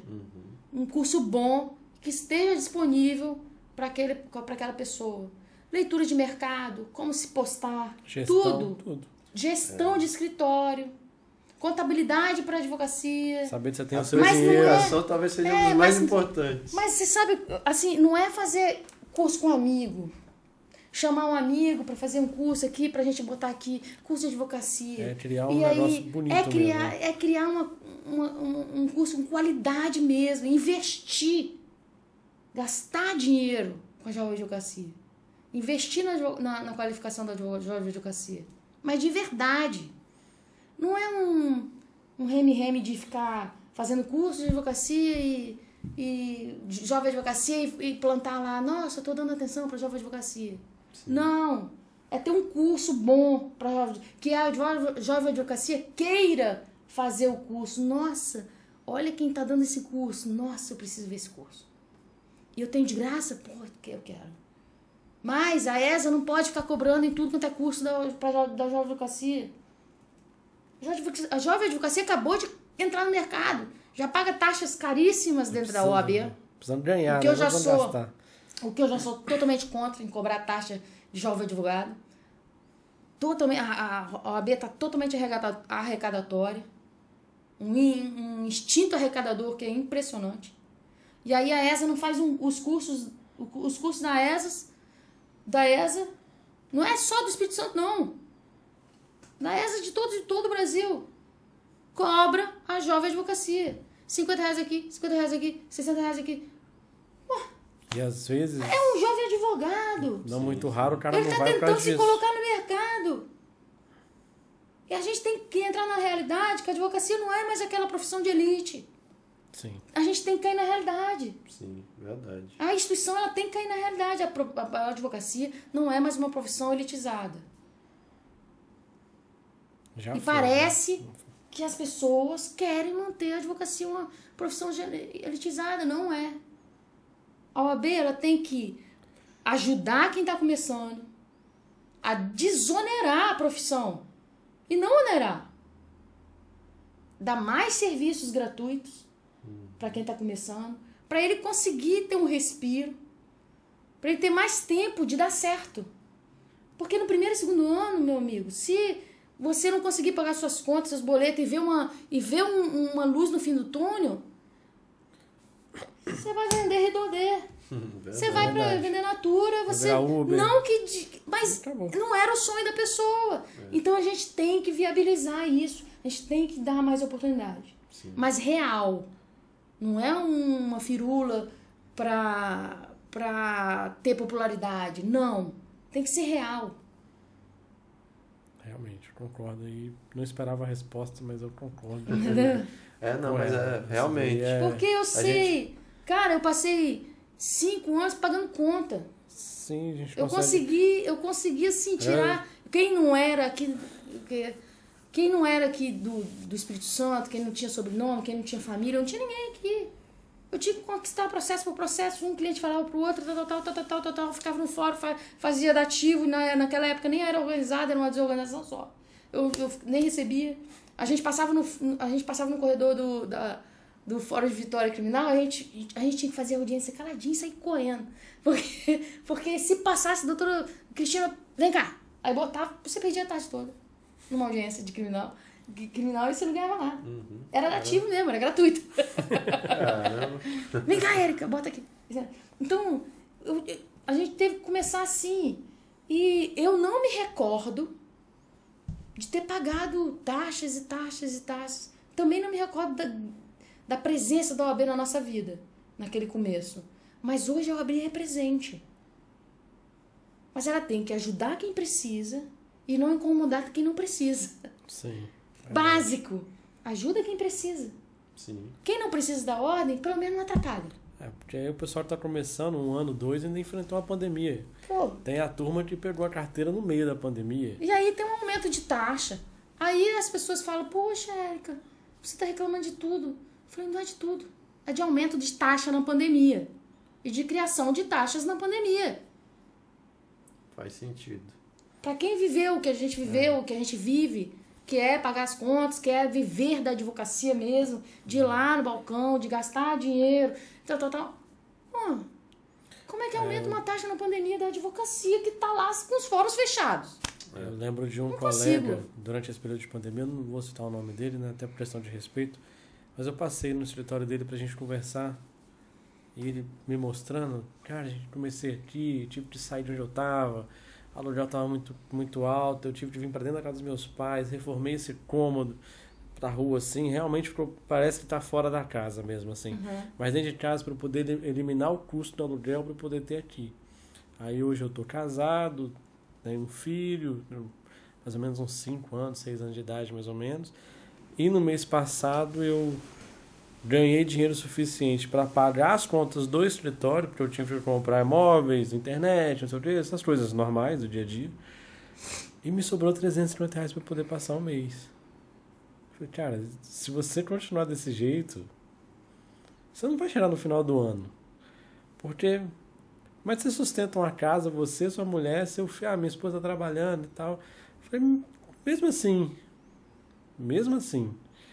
Aí quando né, a gente teve a oportunidade de perguntar isso, eu queria saber, assim, durante a pandemia, o que, que poderia ter sido feito para ver essa galera. Porque teve muita gente, é muito triste a gente conversar. Não sei se você chegou a ter contato com o pessoal, que simplesmente abandonou e pulou do Abandonou barco e falou: Ó, eu vou fazer qualquer outra coisa porque infelizmente para mim não dá. E aí deixou para trás um, um- como eu posso dizer, uma herança de processo abandonado, porque o cara não, não vai ficar acompanhando aquilo. Abandonou tudo, não teve dinheiro para poder continuar. E às vezes a gente, eu, eu pelo menos busquei em alguns momentos entrar lá e olhar, porque eu vi a atuação da OAB do Mato Grosso. Eu acho que foi do Mato Grosso, que liberou junto com o Cicobi uma quantia de dinheiro para os advogados, lá. Quem estava começando, não tinha tempo de mercado e tal, mas pelo menos para o cara. Oh, respirei. Mesmo que daqui seis meses, um ano, eu vou ter uma parcela de X reais para poder pagar, mas eu consigo passar esse período. E aqui no estado eu fiquei esperando isso. Que viesse, não veio. Esse veio eu não fiquei sabendo. Mas o que, que poderia ter sido feito de diferente? Para quem está começando mesmo. Tem a turma que pegou a AB no meio da pandemia. Que eu até brinquei com alguns, falei, você está pegando isso aí só para pagar a anuidade, tá? Porque para quem está no mercado há muito tempo, tá complicado, imagina para quem pegou a, a OAB agora, de cara. Olha, vou falar assim, uma hipótese. Uma hipótese. Érica é presidente da ordem. Uhum. Numa situação dessa, eu lá presidente da ordem, eu ia convencer todos os conselheiros que naquele ano a gente teria que dar 50% de desconto na anuidade. Para todo mundo. E o advogado e facilitar. Porque a ordem não tem como dar dinheiro.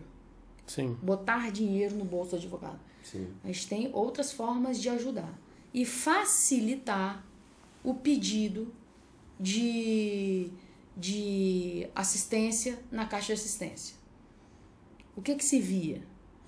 Se via que a a pessoa tinha que pedir um comprovar a miserabilidade para pegar um valor, acho que era 500 reais. A pessoa tinha que é, fazer uma declaração de miserabilidade, se submeter a um estudo sociológico dentro da sua residência. Até o Poder Judiciário acredita na, na declaração de hiposs- hipossuficiência. Uhum. A ordem não acredita na advocacia. A Caixa não acreditava na advocacia.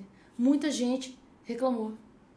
Por quê? Porque, poxa, se eu já estou lá pedindo 500 reais de ajuda, de cesta básica, ninguém faz isso com orgulho no coração. Não, é com ferimento, Ninguém faz isso a ferida Hum. grande. com, com esperteza. Você É. não pode presumir o mal. Você tem que acreditar no advogado e na advogada que chegou lá pedindo. Isso pra mim é, faltou. Um, um- um- é isso que eu falo. É se colocar na vida do advogado mais. Se colocar como companheiro do advogado. Nas dores e, no- e nos ônus e nos bônus. Claro. Então, é, a ordem manteve um ano aí. Isso não estou falando da ordem do Espírito Santo. A Sim, ordem. A ordem, de forma Ela geral. teve sua estrutura é, inoperante. Então você teve menos gastos. Você não tinha teve, van, não tinha- não teve movimentação de gente querendo, precisando viajar, não teve. E o, o, o custo deve ter sido reduzido muito, deve ter, porque não- a gente não consegue acompanhar as contas da ordem hoje. É, deve ter reduzido muito. Você teve um caixa que na nossa época era em torno de 20 milhões por ano. Você teve um caixa aí com economia e com aumento do advoca- de advo- número de advogados. Hoje deve estar em quase 30.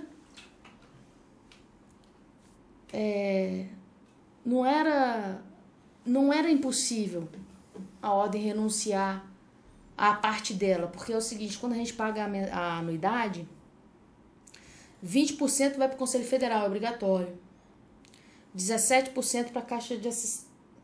15% pra- 15% para a Caixa de Assistência. Não, 10% para a Caixa de Assistência, 3% para o FIDA e, é, e 2% para a ESA. Esses são a, a, OAB estadual, ela não pode renunciar. Então ela podia renunciar uma parte da, do que ia ficar para cá. Era só fazer um orçamento direitinho, planejamento e aliviar a advocacia pelo menos nesse desembolso de dinheiro, já que não está entrando como a gente gostaria que todo mundo tivesse em plena atividade, Sim. Sim. em, em, né, em- recebendo normalmente, não estava. Passando meses sem estar. Então essas são duas, duas, dois fatores que podiam ser feitos. Intensificar, aproveitar para qualificar mais a advocacia com cursos bons, não é live, é curso. Curso, eu sou muito favorável à parceria. Faz uma parceria com a USP, faz uma parceria e tal. A advogado entra, nós estamos na área digital, gente. A gente entra com login e senha e a gente assiste um curso bom, Sim. disponível para advocacia. Olha, a gente está tudo em casa. É, às vezes até A com gente tá- parceria com o governo Nós, estadual. nós mesmo. estamos todos em casa. Então, aproveite a advocacia. Vamos, qualif vamos qualificar. Estou abrindo lá na USP um curso tal, com os professores bam, bam, bam, tal, tal, tal, tal, tal, tal. E está disponível para vocês. A gente já tinha aproveitado melhor o tempo. Sim. Nossa mente ficava menos... A gente está a gente tá aproveitando o tempo para alguma coisa. Sim, sim. Então, são, é, se você pensar, tinham, tinham várias coisas para melhorar. E logo que abriu, van disponível, salas abertas, a advocacia, a maioria não tem escritório, precisa do, escritório coletivo aberto. É automático. É uma realidade que parece até um pouco distante, né? Porque assim, a gente vai conversando com as pessoas e na grande maioria, pelo menos das pessoas que estão próximas a, a nós aqui, a nós, eu falo eu e o Vicente, é, a gente não tem conhecimento de muitos colegas que não- não estão atendendo no escritório próprio. A maioria acaba lutando por aquele sonho de ter o escritório próprio. Mas a gente sabe também que a, da importância que é realmente a sala de atendimento da OAB. Não, com certeza, ó. E eu vivi, eu vivi isso muito na pele. Nós implantamos, né, nos três anos que eu estava dentro da ordem na diretoria. Só um minutinho. Fica à vontade. Enquanto isso, você toma água, deixa eu responder o pessoal aqui. Renato tá dando boa noite. A, a Kelly, Danusa, Munite e o Cássius. Já vem todo mundo do boa noite e meteu um doutora Érica me representa. Então já tô aqui falando logo de todo mundo de vez. Essa turma é boa demais. É boa, né? É. O que, que eu tava falando? Eu tô falando que eu esqueço. Eu quero saber cadê o produtor ali. O Tony saiu. Ah, sim, das salas. Nossa, Das salas. Tá lá, das salas. É, nos três anos que a gente estava lá, ajudando a ordem, ajudando a advocacia, porque é um trabalho muito voluntário e é muito gratificante. E eu, e eu a partir das três horas, eu estava na ordem. Eu ficava até o final do dia, sem hora para ir embora. Todo mundo que sabe, todo mundo sabe disso. Trabalhei muito na ordem. Gostei muito de fazer aquilo. Aquilo me deu um, um acréscimo pessoal. Eu mudei como pessoa. Eu mudei como pessoa, como ser humano. Mudei, mudei muito. A gente viu como que a ordem tem um poder transformador na vida profissional dos advogados. A gente, eu, fui eu fui fazer uma inauguração de uma sala em Nova Venécia. Atendimento. Uhum. Sala, sala individual para atendimento. Sim. E um rapaz me fez chorar tomando café da manhã. Que ele veio para mim e falou: Doutora, eu estava trabalhando na. Eu, eu tentei trabalhar na loja de peças do meu pai, não consegui.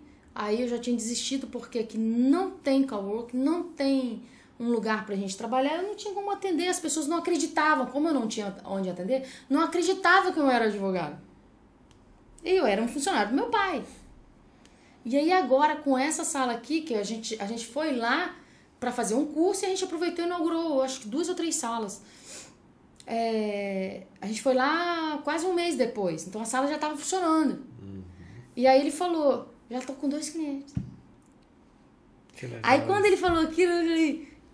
Que legal isso. E era um menino de 20, 23 anos, 24. Às vezes aquilo ali. Mudou aquele, a história. Aquele que pra ordem não foi nada. Botar um computador, uma mesa, uma impressora do lado, um ar-condicionado para atender com dignidade. É, aquilo ali fez com que o advogado continuasse advogado. Sim. Pelo menos tivesse uma esperança a médio prazo de conseguir mais clientes, né? E aí você vê como que ali no centro de Vitória a gente duplicou a quantidade de escritório coletivo, a gente chamava de escritório coletivo, hoje eu não, não, sei como é que chama.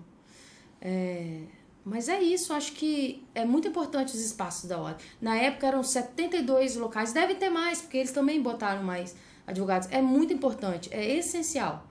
É, para quem não, não precisa, eu acho assim, para quem não precisa, não precisa criticar. Sim. É, é se você não precisa, tá ótimo. Tá ótimo. Porque todo mundo acaba precisando. Eu preciso. Você eu, quando eu vou tá no, fórum, fórum, às vezes eu, eu vejo, eu acabo de ver um processo e, e, peticionei. Aí eu, eu levei a petição já pronta. Aí eu vejo o processo e falo, hum, podia ter falado isso aqui. Onde que eu vou? Na salinha da ordem. É, às vezes tá a cópia, né? Digito, mudo. A impressão. Tal, tal, tal. A gente é, usa. É importante demais. Mandamento. Se, não, se você não salva vidas, eu nem sei o que aquela salinha faz, né? Porque salva, a salva, gente às vezes chega na correria, vai lá pra dentro. Salva, salva. É. Agora, agora podia ter um formato diferente. Podia ter uma salinha mais para audiência virtual. Muito verdade. Boa, boa. É, com a. É, não precisa muito. Eu entrei até no escritório grande esses dias, fui conversar com os advogados de lá. E dentro do escritório, eu acho que é 3 por, por 2. Uhum. 3 metros quadrados por 2, assim, é bem pequenininho. Tem a telinha na parede fixada e assim para que se tiver um cliente Já e uma ali. testemunha ele entrar também, como se fosse uma sala de audiência, com dois, duas cadeirinhas, uma, quatro cadeirinhas, duas de cada lado, para fazer só audiência. Tem um monte assim, para você ver, porque é um escritório grande. Então tem muita audiência, advogado de partido, né? Juizado especial. Eu, eu, eu, cheguei lá, só tinha uma salinha, tinham cinco ou seis, só tinha uma salinha disponível. E aí tem um controle de agenda. Que Acho que vai começar a ter essa demanda, porque uhum. não é todo advogado que vai estar no seu escritório na hora tal, tal, tal. Ele pode agendar lá em Aracruz. Eu vou estar em Aracruz esse dia. Eu ligo, agendo e falo assim: vou usar a salinha de, a, a sala de audiência. De tal a tal hora. Oh, legal. Porque as salinhas de atendimento tinha isso os histórico coletivo você Sim, agendava. Agendava atendimento. Atendimento, Sim, eu lembro é. disso. Eu lembro que eu Acho agendei que a gente tem que ir evoluindo. Aí Boa. é uma evolução mesmo de, de acordo com a mudança, não é, não é, não é cobrança, é esperar que isso aconteça para acompanhar o que a gente está vivendo. Vou aproveitar e vou perguntar, né, que a, é, você falou que estagiou no escritório do Dr. Homero, né? Uhum. Então, várias pessoas que já vieram aqui, advogados, falaram do início. Pra você, como é que foi esse início, assim? Me conta pra gente algum perrengue que você passou lá no início da carreira. que hoje em Então. dia é muito comum o advogado estar começando a ter dar aquele frio na barriga pra fazer a primeira audiência, pra despachar. Como é que foi Olha. você essa experiência? E, e é engraçado que a advocacia é muito de experiência, né? Às vezes acontece uma coisa hoje que eu falo assim, nossa, aconteceu isso, isso comigo lá no começo, mas o resultado foi horrível. E agora eu fui lá e peitei, né? A gente, a gente consegue, né? Sim. Olha só, é, não tem jeito. Não, não tem jeito. É, a jovem advocacia é pena só por ser jovem advocacia. O, a pessoa tem cara de jovem, o Já. rosto de jo... a- o, o cidadão sabe que ele é jovem advogado.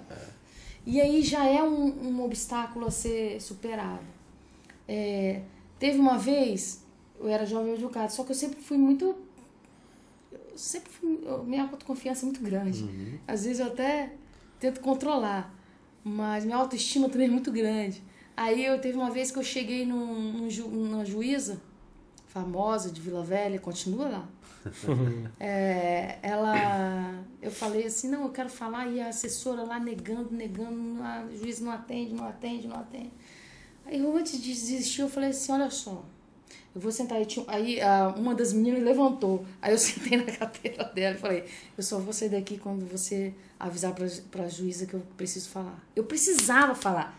Ah, o magistrado e o serventuário, o promotor, eles têm que entender que a gente não vai lá falar porque a gente não precisa falar. A gente Sim, só sim. vai se precisar muito. Lógico. A gente não sai pra despachar bobeira. Bater papo. Não bater papo e bobeira. Sim. Porque é necessário a presença, o diálogo frontal, o olhar, mostrar, mostrar sua, sua lealdade processual. Você, você mostra isso, né? É, e aí, ela, ela, depois de muita insistência, ela já devia ter falado com a juíza umas 10 vezes, a juíza negando, né? A juíza deve ter falado assim, manda essa menina entrar. Aí eu entrei. Aí quando eu entrei, ela, eu falei assim, boa tarde, excelência, meu nome é Érica, eu vim aqui conversar sobre o processo. Ela levantou a mão assim e falou, pode parar de falar? Não adianta você falar seu nome, que eu não vou lembrar. Senta e resolve o que você quer. Eu falei, excelência, eu falei por educação, porque eu também não vou lembrar o da senhora. Vamos conversar sobre o processo? Porque é para isso que eu vim. Aí sentei e conversei. Mas saí de lá, eu era jovem advogado, eu saí de lá com a perna bamba, que eu tive que sentar. eu tive que sentar no, no fórum de Vila Velha, no, na prainha Na ainda, prainha, né? assim. Tinha um banco do lado de fora da sala do OAB, eu não conseguia chegar na sala de OAB, que eu tinha medo de cair. Sério, eu saí com uma perna bamba, tão bamba, e eu não, não lembro nem... ó, aquilo me, me, me, me doeu tanto, Sim. que eu não lembro o que eu falei com ela sobre o processo. Não lembro mais o que, eu falei pra ela Deu sobre o processo. apagão, Eu né? sei que a sentença foi boa pra caramba. Deu certo. Deu certo. Aí eu peguei aquilo como um estímulo pra mim. Eu falei, eu não vou deixar que ninguém me. É, mas eu Porque sou eu tenho assim cara também. de bobinha, ca- cara de, de garota, eu não vou deixar. Então, é, é um toque que eu dou pra, pra jovem advogado. Se põe, se, tenha postura. É. Postura de oratória, de falar. Sim. Não chega lá querendo. é, tremendo, Gaguejou. gaguejando. É, Não, mas às vezes é melhor ir gaguejando do que não ir, né? E eu falo com um estagiário, eu tenho uma estagiário, foi um estagiário que era, é, foi um dos meus primeiros estagiários, chamava Guilhermino. Ele hoje é secretário municipal de Anchieta, se eu não me engano. Ele fala pra mim, ele fala, Érica, você mudou minha vida. Porque ele falava baixo, fino e, e ainda meio curvado, assim. Eu falei, rapaz, levanta esse ombro, fala com voz, Apruma. voz grossa, apruma, E vai. põe, impõe respeito. Sim. Porque não tem jeito. Neguinho vai te atropelar. Sim. E eu falo isso com menina, com menino, com advogado, com advogada, né? Falo menino porque é mais novo. Mas a minha advogada, advogada, eu falo, se imponha.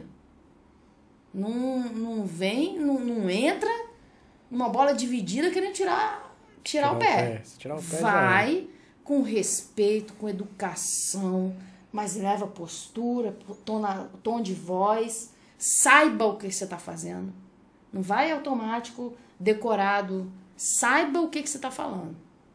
Porque o advogado, ele. Nossa, nossa, nossa, nossa reputação chega antes da gente. Em qualquer lugar. Claro. Então, se você mente também num processo, ou mente no balcão de uma vara, todo mundo da vara vai saber que você mentiu. E a partir dali você não tem segunda chance. Então você fale a verdade, fale com postura boa, fale educado. Porque a pessoa ela sente a sua confiança. sim. Então isso, isso é o, o que o, É. o bacharel não aprendeu na faculdade. O Precisa ruim, de às uma vezes, é pessoa- deparar com. Fala, ensina, mostra. O ruim é, às vezes, deparar com juízes e servidores não tão receptivos, como é o caso, né? Mas se Porque você- tem juiz que é educado, Com que é cortês, com juiz, assim, que te Mas você já na pene- palma da mão. Mas você já peneira com, a- com tom de voz e com sua postura. É.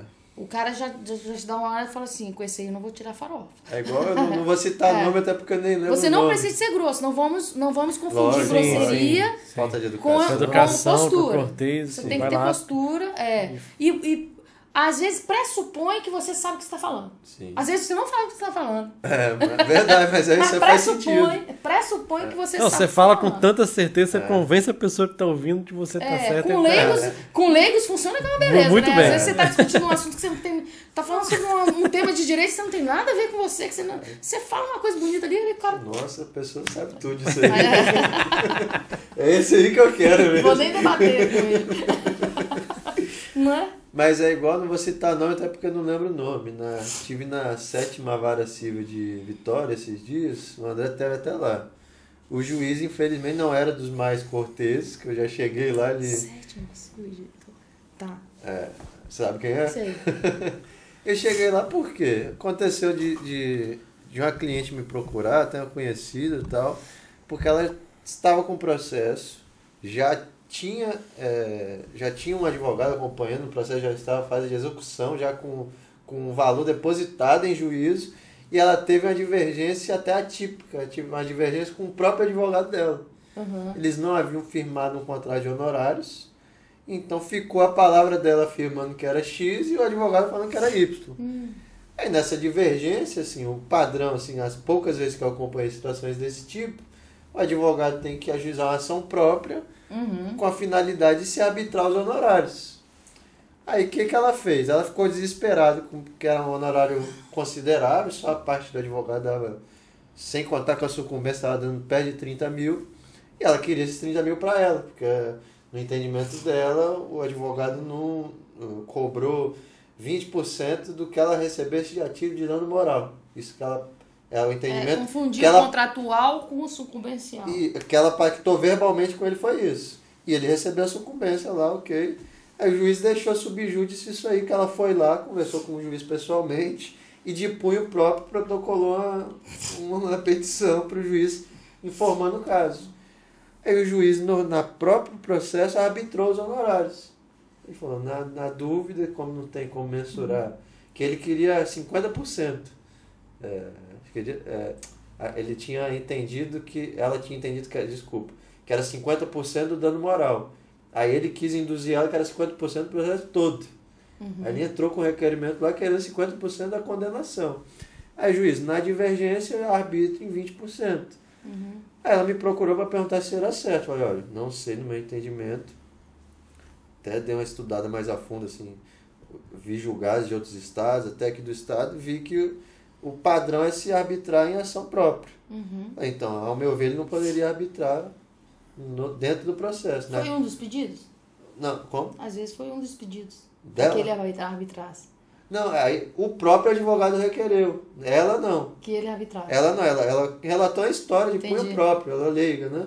Relatou um punho próprio afirmando que, ela, que ele não fazia jus aos honorários, que ela queria sacar aquela diferença que o juiz bloqueou lá no processo. Aí o próprio advogado requereu para o juiz para que ele, que ele é, condenasse nos 50%. Só que o juiz não. Arbitrou, em Arbitrou 20%. ele. Arbitrou em 20%. Ok. Só que a ação própria é justamente para que se abra ampla defesa contraditória e se consiga chegar numa conclusão exata Uhum. se ela estava falando a verdade ou não, que a versão dela poderia ser verdadeira, né? Aí o juiz, ok, arbitrou os honorários e intimou via, Advogado. via advogado, via, Ah, anterior. eh, via- a- intimou o próprio advogado para se quisesse recorrer em 15 dias, né? não, não apresentando-se recurso para liberar o valor que estava lá subjúdice. Aí eu fui lá conversar com o juiz, que ela me procurou já no último dia, falei, excelência, no meu entendimento é que o senhor deveria ter intimado ela pessoalmente. Porque como é que, que se eventualmente ela for entrar com agravo, vai ser em face do advogado.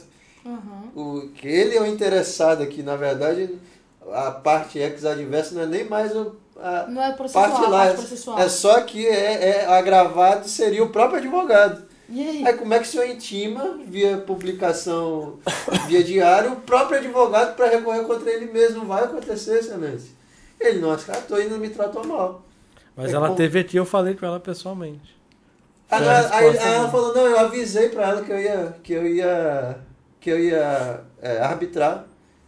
Eu falei, excelente, mas tá, e qual capítulo Ela- aqui, desculpa, às tinha vezes, que ter ciente às vezes eu processo, tô né? desatualizado, assim, qual capítulo do Código de Processo Mas aí tem, isso mal. tem assim, Enfim. que o juiz avisou pra parte e considerou isso. Ela é leiga, ela, ela não sabe que tá correndo o prazo, que se ela perder, acabou, Entendi. que, que vai ter Claro. que ela tem que procurar um outro advogado, ela não sabe de nada disso. Não, mas eu avisei pra ela, tipo, excelência, ela não estava nem ciente dela. Se ela, se ela não me procura para pedir uma opinião, eu não teria nem visto o processo, nem visto que estava correndo o prazo para recurso, que o próprio advogado não vai recorrer contra ele mesmo. Claro, ele ficou sabendo de uma. Não aceitou, a gente agravou lá, tá tentando reverter, só que nesse meio tempo o tá advogado já até sacou o dinheiro. Tá sacou difícil. Sacou? No dia que eu fui lá, ele tinha sacado o dia anterior. Falei, Uhum. puta merda. Tá difícil. É. Mas aí, ó, quando a gente chegou, você falou, nossa, uma hora e meia é muito tempo. Já foi uma hora e meia, tá? Sério? Sério. Ah, não, vou falar mais. Então, tá vendo? Tá vendo? Tá vendo? Aí quando chega nessa uma hora e meia, uma hora É. e quarenta mais ou menos, a gente começa a brincar com as polêmicas, claro, né? Porque- Polêmica, mas eu já pensei que a gente já fala polêmica Não, não, Não, agora a não gente falou vem. muito não, um pouquinho. É pouca coisa. A gente criou um Fala aí, quadro que eu polêmica. erro todas as vezes o nome. Pode errar, mas não. A gente já vai mudar o nome do quadro, é fácil. A gente já mudou pra, pra, pra não confundir. Que é o. Siga ou não siga? Segue ou não Segue ou não segue? segue? Segue ou não segue? Isso, segue ou não segue? O Segue. quadro segue ou não segue? Todos os convidados aqui participam de um quadro Hum, que a gente vai te mostrar. ter assistido. A gente vai te mostrar perfis do Instagram Uhum. de famosos, não famosos, local, daqui, de perto. Uhum. Aí você não necessariamente que você siga de fato lá no, no Instagram. Mas se você segue por conta do perfil dela, ah, não, essa pessoa eu sigo. Tá. Tipo, tira o chapéu, Tira não o tira, entendeu? A gente vai te mostrar e você vai dar a Tá, sua opinião. e aí- não fala de é, cara o quem é, né? Vê Deixa o nome pra depois. faz a análise primeiro que a gente revela na sequência. Faz o nome depois. Tá. Aí vai começar por mim. e eu vou começar por dentro de casa. Tá? Então eu não preciso esconder, porque a galera não vai conseguir ver mesmo. Uhum. Conseguiu ver aí quem é? Não. Depois. Tô sem óculos também. Ah, sim, sim. E aí, segue ou não segue? Não siga. Não segue? Não. Mas por quê? Tem. Xiii. É contraste? Vou, vou falar, não vou falar. É, eu, eu, eu sou muito reticente a posições que a ordem se coloca na política partidária. Sim. Acho que nós temos uma política institu- institucional que a gente não pode abrir mão. Quando os assuntos referem-se à advocacia, quando a gente está em defesa da sociedade e tal. Então eu não sigo o Felipe de Santa Cruz nos pensamentos que ele fala, porque muitas das vezes que ele fala para fora, ele não pratica dentro da ordem. Eu achei muito que ele ia implantar um voto direto para o Conselho Federal está no instinto democrático. A, a ordem fala sobre democracia, a ordem defende a democracia. Sim. Sem a, a, a OAB materializa a democracia no Brasil. E explico por quê. Porque quando se tem uma di- ditadura em, em poderes tota- totalitários, duas profissões que são perseguidas e são aniquiladas: imprensa e advogado. Então nós somos a essência da democracia. No, termos a nossa liberdade de atuar é a essência da democracia. E, e eu acho que a ordem tem telhado de vidro em vários assuntos que ela prega. Então eu sempre fico na esperança de um presidente nacional que vá querer mudar de verdade. abrir mão do talvez colocar em risco seu poder pessoal, o poder de um grupo interno, para trazer a ordem para um para seguir o que era o que ela o que ela defende, transparência, Você é democracia, do voto entre, voto direto. o voto direto entre os presidentes ou entre os advogados do Brasil? Os advogados do Brasil. Os advogados? Aí vem um monte de gente, ai, mas se for voto direto, vai eleger já São Paulo. Pô, se for assim, a gente não elege presidente do Brasil? Sim. É, pode ser igual, Sabe? igual é no. no, no- no- É, não, Mas não por número, talvez, né? Do, no, igual é nos Estados Unidos. Você tem um. Meio que É, os dos delegados, digamos. que seja. Que tenha. Que Mas tenha, eu acho que cada o estado modelo, tem um peso o modelo de diferente. hoje não encaixa mais no mundo atual. Ponto. Sim. O modelo que nós temos hoje para eleger o conselho, o presidente nacional não, não encaixa mais no modelo atual. Isso era urgente. Isso era para ontem. Verdade. Porque muita Pra gente às vezes nem ontem, sabe pra quem é o ontem. presidente da, da, Não, é AB Federal. pra Não, a B Ontem, Federal pra era tão ontem. longe, tinha as É um pessoas negócio bem longínquo Para ontem, mesmo. quem assim, elege, fala, ah, quem elege são os trocou o presidente, mas não sei nem É, como. Quem, ai, é, se, a, or- a- se, se os conselheiros federais são eleitos pela advocacia, então eles representam, eles representam a instituição da OAB do Espírito Santo no Conselho Federal. Mas eles ninguém substitui a, a vontade da advocacia. E é isso que eu prego. Sim. Inclusive no quinto constitucional, que eu fiz um vídeo essa semana, acho, e no Paraná implantaram o voto direto para o quinto constitucional. O advogado que queira ser desembargador na vaga do quinto constitucional, que dependa da advocacia, que ele tenha que ser advogado, tem que ter atuado na advocacia, ele precisa ter o respeito, a empatia da classe dele. Não só é, umas conversas num ambiente mais mais é, antidemocráticos, né? Não, ele tem que ir lá conversar com todos os advogados, fazer a campanha dele, se colocar à disposição, colocar o seu nome para expor. É muito difícil, André e Vicente. É muito difícil colocar o nome para ser avaliado. Sim. É difícil Eu estou colocando o meu, vocês sabem, eu sou pré- pré-candidata à ordem. E é uma. É, é, é muito difícil, não é, não, não é uma É. coisa simples, não. Lógico. A gente, a gente recebe crítica, a gente recebe. A gente é, tem que engolir, a gente tem que conseguir passar, a gente tem que conseguir acordar no outro dia e fazer tudo de novo, a gente tem que é, andar, a gente tem que conhecer to, todas as, as, dificuldades da advocacia, a gente tem que. Eu não, eu não consigo prometer o que eu acho que eu não vou cumprir, então eu tenho esse limite meu ético, meu. Não, não, não faria qualquer coisa para ter uma campanha vencedora. Não fazia qualquer coisa. Não, eu vou ter que dormir comigo mesmo no outro dia. Eu não preciso disso. Eu acho que eu tenho muito a contribuir, muitos projetos na minha cabeça, sei como fazer e tento mostrar isso para a advocacia. O quinto constitucional também. Deveria, não, eu, eu, eu quero ser o representante da advocacia no quinto constitucional a advocacia ela conseguiu o constitucional isso é isso é muito importante para a advocacia Verdade. caberia aos, aos candidatos percorrerem o estado conversarem com as lideranças e, e ir atrás de voto a que- gente consegue fazer o voto ah a advocacia não sabe escolher como assim só a advocacia que não sabe escolher não eu não acredito eu confio muito na advocacia a advocacia vai saber confessar que eu escolher não sei nem como é que é escolhido o presidente da da OAB Federal. é ele eleito com o voto dos conselheiros federais eleitos. Ah, entendi. Cada estado tem três conselheiros federais, três suplentes, mas três, os três conselheiros federais votam. Uhum. E aí tem toda uma conversa. Ah, eu não me recordo da última vez que teve duas chapas no Conselho Federal. Uhum. Já É era tinha- certo. Pela notícia aqui, parece que não vai ter também, né? Eu- Não, eu acho que o Luiz Viana, que é o vice-presidente, está tá, tá pleiteando também a, a ser pré-candidato. Entendi. e o secretário-geral do Felipe Santa Cruz. Acho que E são você duas. está preparada para as críticas que podem vir aí? Claro, a gente tem que É. estar. Que Porque geralmente né, a gente participou um pouco da eleição passada, é, Mas eu acho que na eleição é bala pass- pesada, Não, né? acho que na eleição Tanto para um passada. lado quanto para o outro. Na eleição passada eu acho que o pessoal tava muito. É, assim.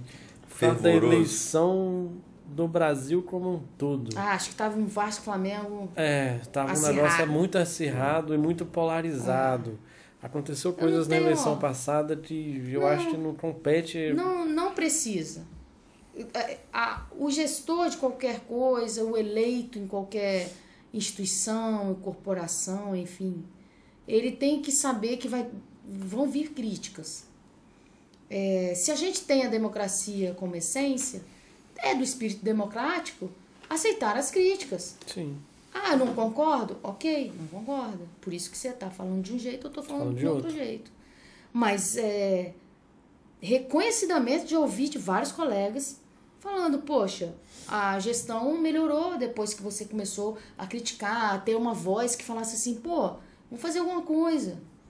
E aí começou a andar várias coisas. Eu acho que isso é totalmente salutar no ambiente democrático. O que não pode é a pessoa achar que eu não posso. Aí eu falo assim, poxa, então você não defende a democracia. Sim. Ai, você não pode. Posso. Posso competir, posso ser pré-candidata, posso montar chapa e não ter inimigo nenhum. Sim. Eu acredito nisso. Até porque no final Inclusive, das contas. várias pessoas da gestão são meus amigos. No São meus colegas de contas- trabalho. Aliás, são meus colegas de trabalho. Eu não é sei nem a inerente. composição toda, mas eu tenho certeza também que a gente vai ter amigos dos dois lados. Com certeza. É porque eu- no final das contas eu falava isso muito na Tanto eleição aqui na, passada. seccional, na subseção quanto na seccional. É, no final É. das contas, gente, todo mundo é advogado, tá? Independente de quem ficar na, na presidência, ele vai ter que estar lutando. Claro. E não foi porque um perdeu e o outro ganhou que a ideia de um é ruim demais para ser aplicada não pode ser Não, aplicada por não. esse cara aqui. Ao contrário, você sabe, André, que eu acho assim, ah, eu, eu, eu, eu concorri, ah, eu perdi.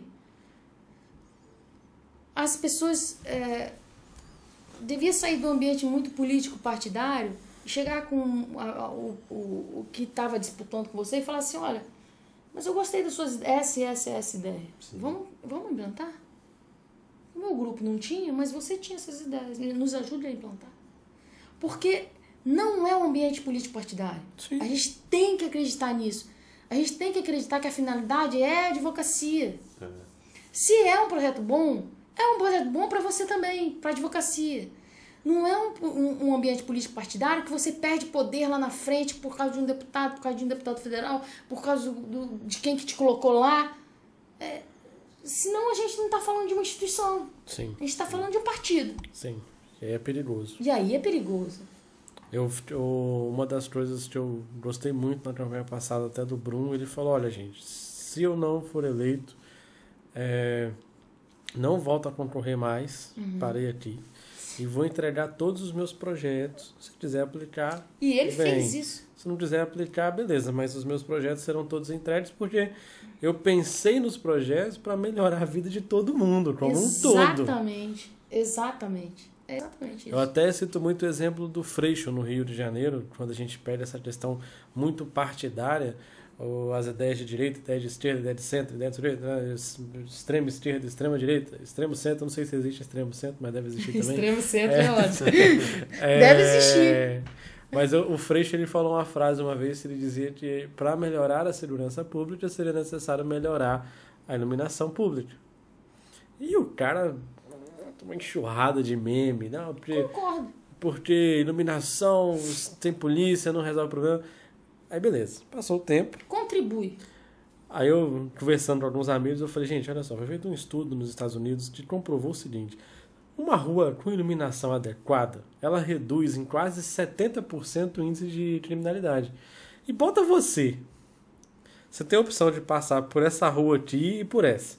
Essa aqui tá completamente apagada. E essa aqui tá acesa. Você vai passar por onde? Não, e o Olha cara só. que vai assaltar também. Olha só. Eu vou assaltar ele lá que tá escurinho e vai. Ou Aqui essa aqui que tá lá, tudo claro? 50 luzes incandescentes. Olha aqui. só, lá em Maria Ortins, a minha sobrinha mora em Maria Ortins, a gente passava numa rua, não dava nada pra aquela rua.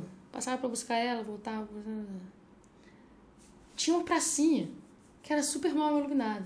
Iluminou, Mudou. a garotada tá andando de skate, tá jogando futebol, Ah, Você, você olha assim, existia essa paciência.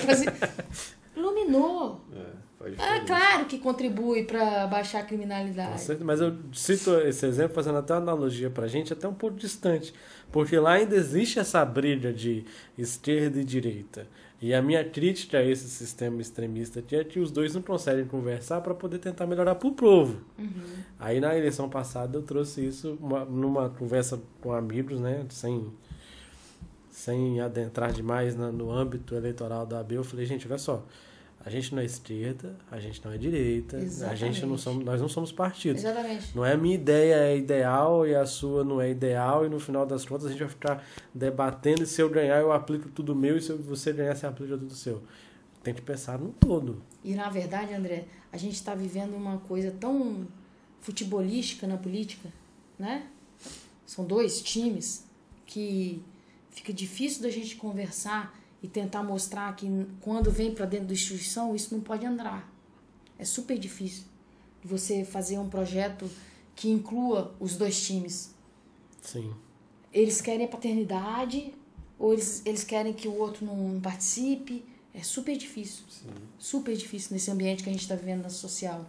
A gente criou, chegou a criar até um atrito lá. de- Tudo bem que já passou né, na eleição passada, porque a gente, a gente ajudou tanto o. Engraçado, né? A gente ajudou tanto o Risk quanto o Brum a fazerem evento ali no Mochuara. E como o nosso escritório é lá, o Risk pediu, a gente alugou o espaço e convidou a galera para participar, para conhecer a visão deles. O Brum pediu, a gente fez a mesma coisa.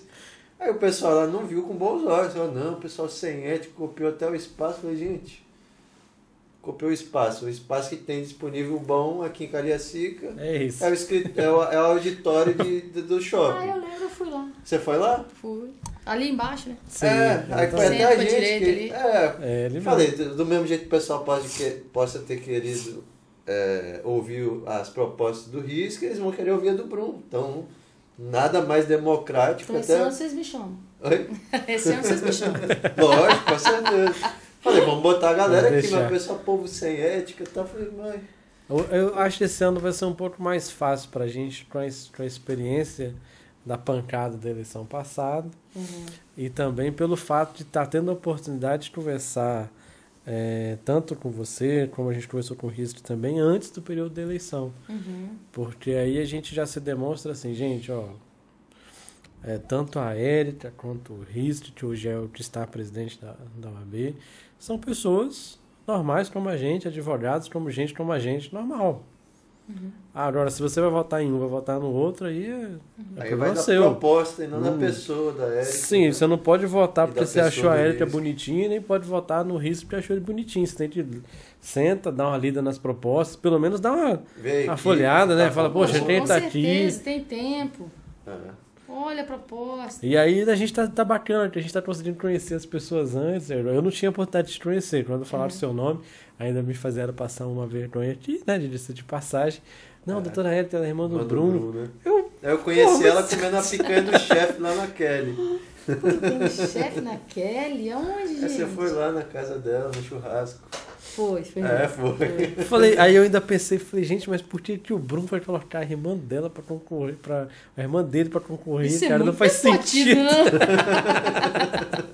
Mas me, me, me, me levaram ao Mas erro assim, de... ele é um, é, é um cara fenomenal, o Ricardo Brum. E eu me pauto muito com as ideias que ele tinha. Não. E que ele passa de É segurança. por isso que eu falo que a gente tem que conhecer. É. Porque quando você vai lá, conhece, bate papo e é acessível, né? É. Você vai lá, conhece, bate papo, o evento tá ali, está à disposição, que você consegue entender as ideias, você fala, pô, eu tô compactando a ideia desse cara. Ele é um companheirão. Então, E ele tem ótimas e ma- maravilhosas ideias de gestão. Então, nossa senhora. Será que vai ter a onda azul e a onda amarela de É. novo? não- as cores a gente não sabe, deixa esse negócio de, de OAB, de, de Será que vai ter, figu vai ter figurinha com essa cara Eu vou. ano, hein? Ô, já tenho. Já Vou- tem, não, mas vão Vou- criar mais. Já, já criaram um monte já. Vou pegar um de Eu dentro de solto, mas casa. tem um monte já. Até se eu acho bonitinho. Vou pegar um de dentro de casa, da É. OAB também. Mas agora com um pouco mais de tranquilidade aqui do Estado, Hum. pra levantar Ah, o polêmica. cara revela não. Pô, claro, sigo pra caramba. Inclusive é um cara que a gente vai trazer aqui pra conversar com ele. Ah, ele é ótimo. José Eduardo Coelho Dias. Esse jovem mesmo. Zé Du. Segue. Pô, sigo. É. Sigo. Fenomenal. Ele e a esposa dele, duas advogadas. Dois advogados. Kátia, eu te conheci quando a gente não era nem advogado. É mesmo? Seria, É. um bom, seria um bom papo mesmo. Zé Du. Falei, vou pegar leve dessa vez agora. gatinho. Zé igual a Du, mim, ético. Ético. Ele é um cara. Eu acho Cara massa no Zé do a gravata. As Bom de conversar. Fala isso, cadê, É. cadê Tony? Uma Agora figura. ele sumiu. Agora Uma sumiu. figura. Agora você que vai ter, Gosto- que, vai ter que ir lá trocar a posição da câmera que o, pro- o produtor sumiu. Não, não tem problema não. Mas pra quê? Você quer? Oi? Pra, pra Pra, pra perguntar pra ela, acho que tá, virou só pra lá de lá. Deixa eu pro- ver. o produtor desapareceu e ele tá. Gente, isso acontece no ao vivo, tá igual o Faustão. Mas eu, eu sigo, sigo o Zé Du pra caramba. Falo com ele, um. converso com ele, ele me dá ideia. Trocou? Trocou? Então tá na de Leão lá querido. agora. Agora é minha vez aqui do segue ou não segue. Hum. Vão seguir então, já que tá dando a leve polemizada, já vou entrar em Ai, outra meu aqui, Deus ó. Segue ou não segue esse cara aí? Não, não sigo também. Não segue? Não. Eu não gosto nada de muito extremista. Eu me área. me atrapalha, eu acho que não dá pra conversar. Acho que tem uma, uma parte boa, mas a parte boa, que eu acho que é meio que estrutural, e eu que sou do agronegócio vejo uma, umas políticas boas, mas também não é ele como pessoa que resolve, é a equipe técnica. Entendi. E, e ele causa um furor muito grande e isso não é legal para a sociedade. Só por causa disso, não é questão de direita e de esquerda. Eu só acho que ele causa um, um bate-bola que tá insuportável hoje de você conversar sobre política no Brasil. Tá insuportável. É, E as acho. pessoas estão ficando muito radicais e, e, e ele Fala incentiva, coisa além da conta, então, né? É. É. Eu não sou uma pessoa que fala assim, ah, é, eu sou esquerda ou sou direita. Sério, eu não, eu gosto de conversar sobre ideias, sobre projetos, gosto de ver o lado bom que aconteceu, o lado ruim, mas não me bota com essas com esses ofo, esse ofo, esse essa esse extremismo no coração assim que você não consegue conversar com a pessoa. Sim.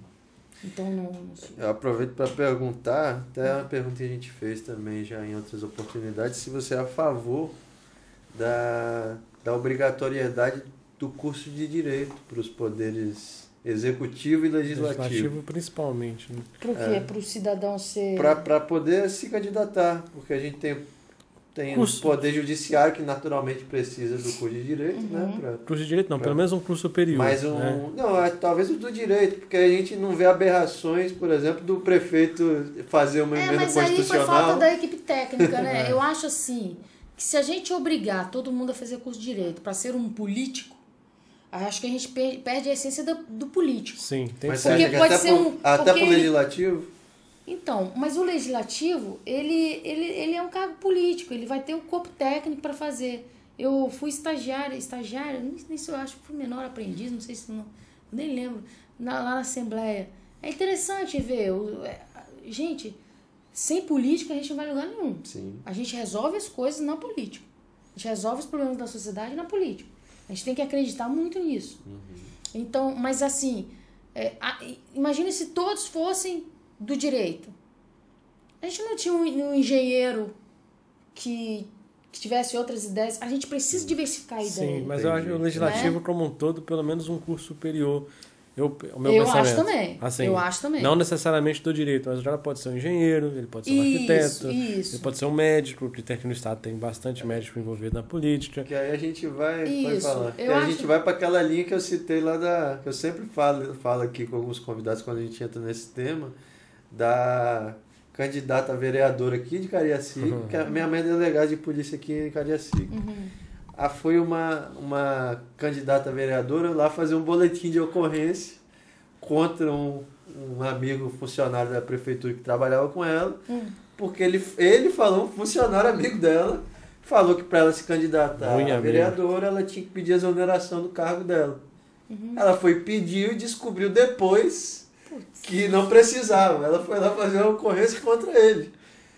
Aí a minha mãe falou, poxa, mas se você quer ser candidato e não sabe nem qual o processo mínimo para ser, você estar apta para ser candidato, não era nem você ter sido candidato.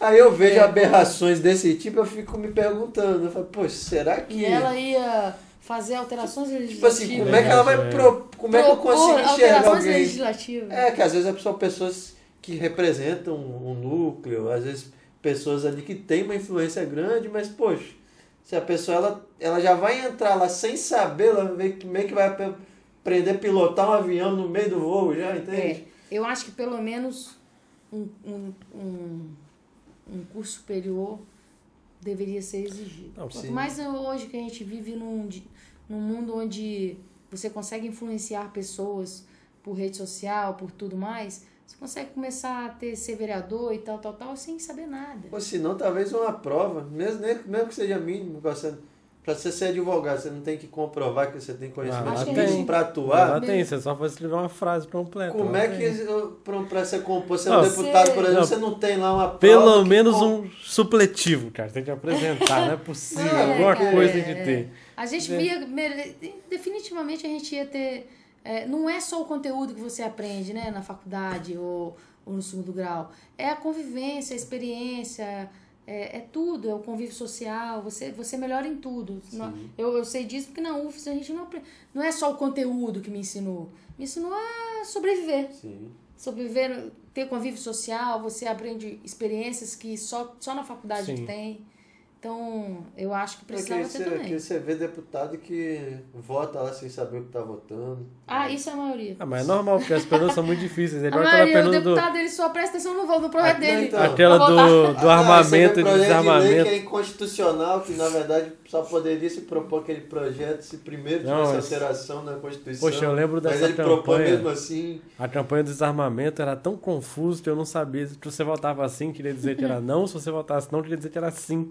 Aí A soltaram votação isso. foi confusa. Soltaram isso assim, e você olhava, você tinha que ler três, quatro, cinco vezes para entender. Afinal de contas, eu tô votando a favor ou eu tô votando contra? Eu não sei eu tô votando.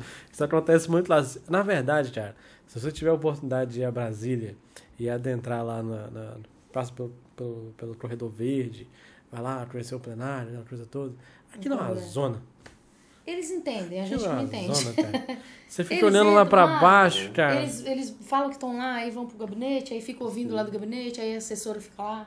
É uma É, bagunça. A dinâmica lá é muito É muito confusa, bonito. Só pra quem tá lá que, Tipo assim, que consegue entender. Eu fui em duas oportunidades. Eu fui em uma nele com a casa cheia, eu fui em uma numa visita que a casa estava vazia. Com a casa vazia, você consegue lá ver o local de votação, é muito bem organizado, É. o negócio é muito bacana e tal. Mas quando a casa tá cheia, você olha lá embaixo assim e fala, minha nossa senhora, vai pegar fogo de trem lá embaixo, uma zona. Olha uma zona. Segundo, Mas essa aqui, só pra falar, Ah, né? é? Jair Falou pra- Bolsonaro, Ah? Jair Jair Bolsonaro. Não segue, mas ela já deixou claro que não é posição política, eu também não sigo.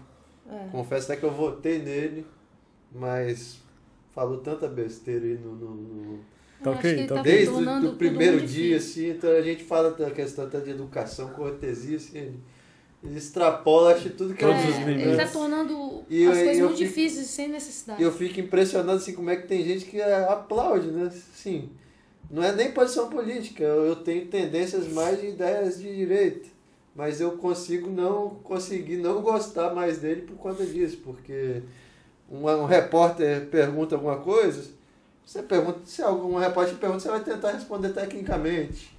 Ele vai, xinga o repórter, o pessoal, pô, é mito, pô, xingou o repórter da Globo.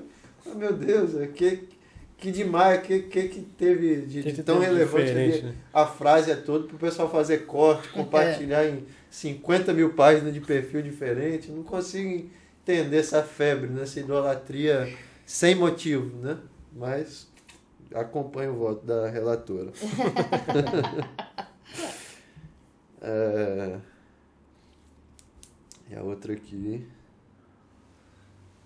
Polêmica ou sem polêmica? Pô, você sigo demais. É, sem polêmica. Pensa numa pessoa que eu sigo.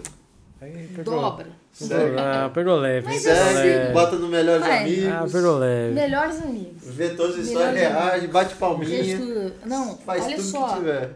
olha só, ela é predestinada. Ela é, ela é uma líder nata. Tem um coração gigante. É boa mesmo. É, é uma líder. Ela ficou. É, Cariacica teve uma dificuldade ela ficou do lado da, do lado da advocacia de, Cariaci- de Cariacica. Isso foi muito importante para ela, para a advocacia de Cariacica. Ela merece todo o respeito da advocacia de Cariacica. Porque ela podia ter perdido o que ela tinha conquistado até hoje, porque foi, ela é uma liderança em Cariacica. E, e vou mais, ela ela está muito preparada. Sim. Ela é uma verdade. advogada muito preparada.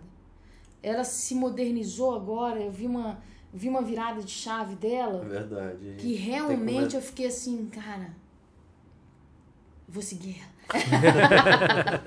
Liguei pra equipe, "Ei, segue ela. Sigo com força, Kelly.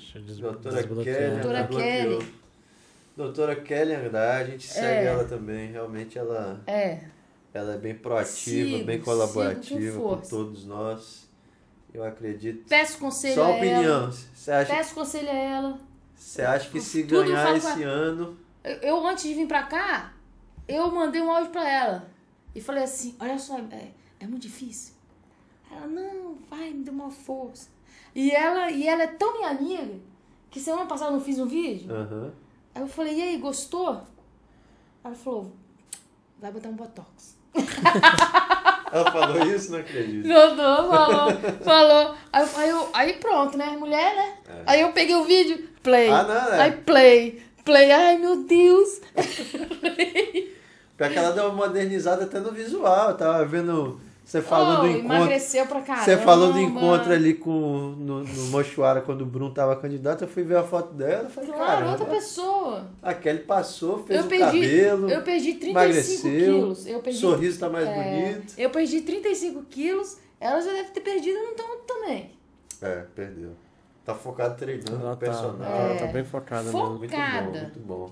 Tô aqui você acha mexendo, eu que- tô procurando mais coisas. Você acha que no vai- futuro próximo Ela, ela. vai arrebentar. Você acha que no futuro próximo ela vai querer concorrer a seccional também? Vai.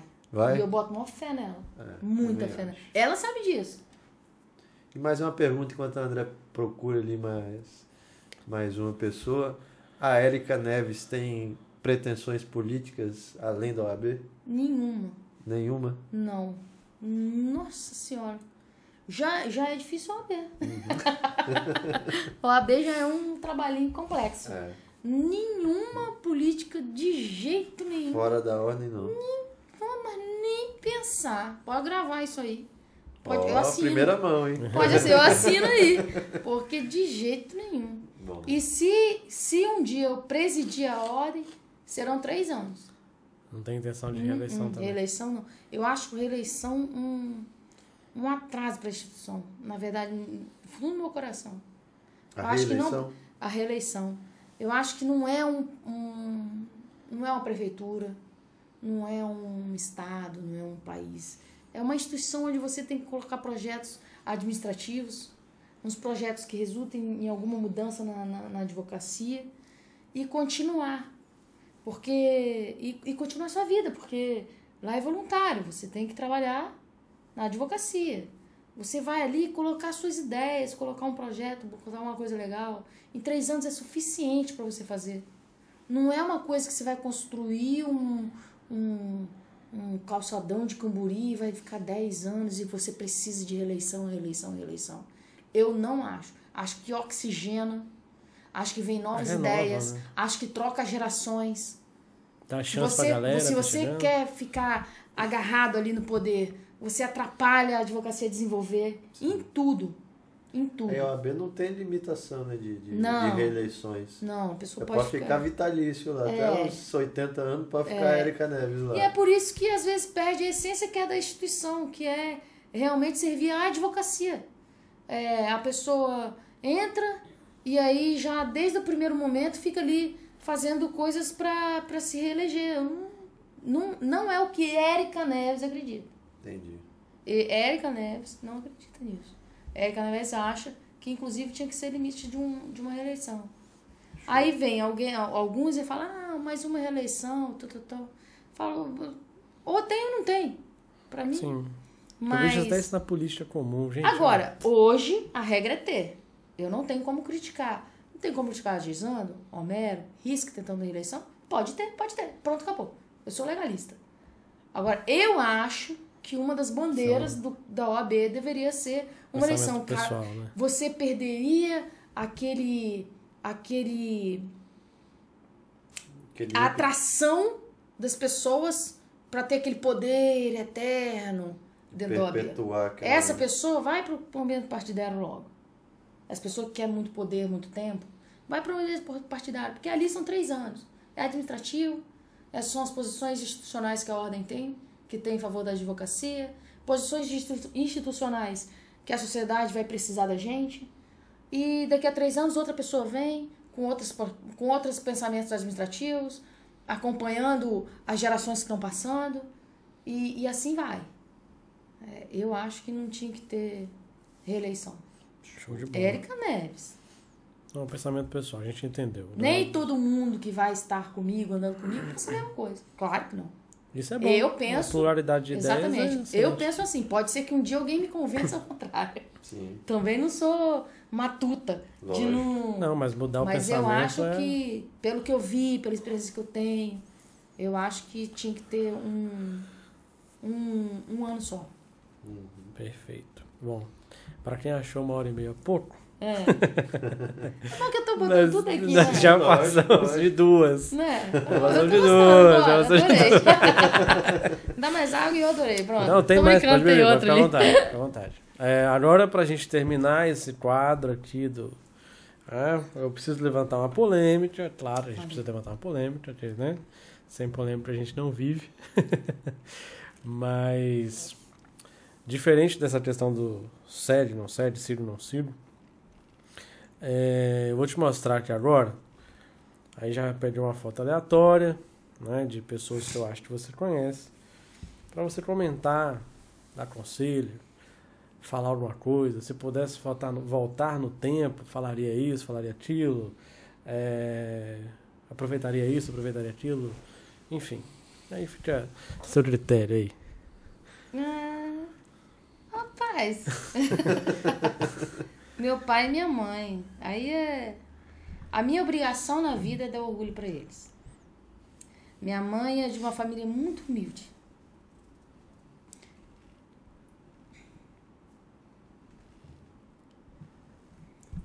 Parou. Emocionei a convidada. Emocionei. Mas a gente Mas entende. isso é bom, Isso é bom. Isso é bom. A Quer gente dizer vê que é tem família. raízes fortes, é. Tem raiz. Tem família, tem raiz. É. E isso é algo que me identifica. Porque eu também sou família, também sou de dentro de casa também, assim. É, é, ela conta algumas histórias que valoriza, que aí me faz valorizar tudo que eu consigo. Todos os dias.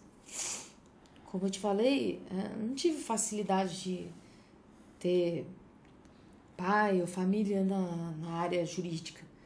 Então, eu também não tinha dinheiro para ficar comprando notebook. Na época que não tinha internet, Uhum. tinha lá no escritório os computadores, né?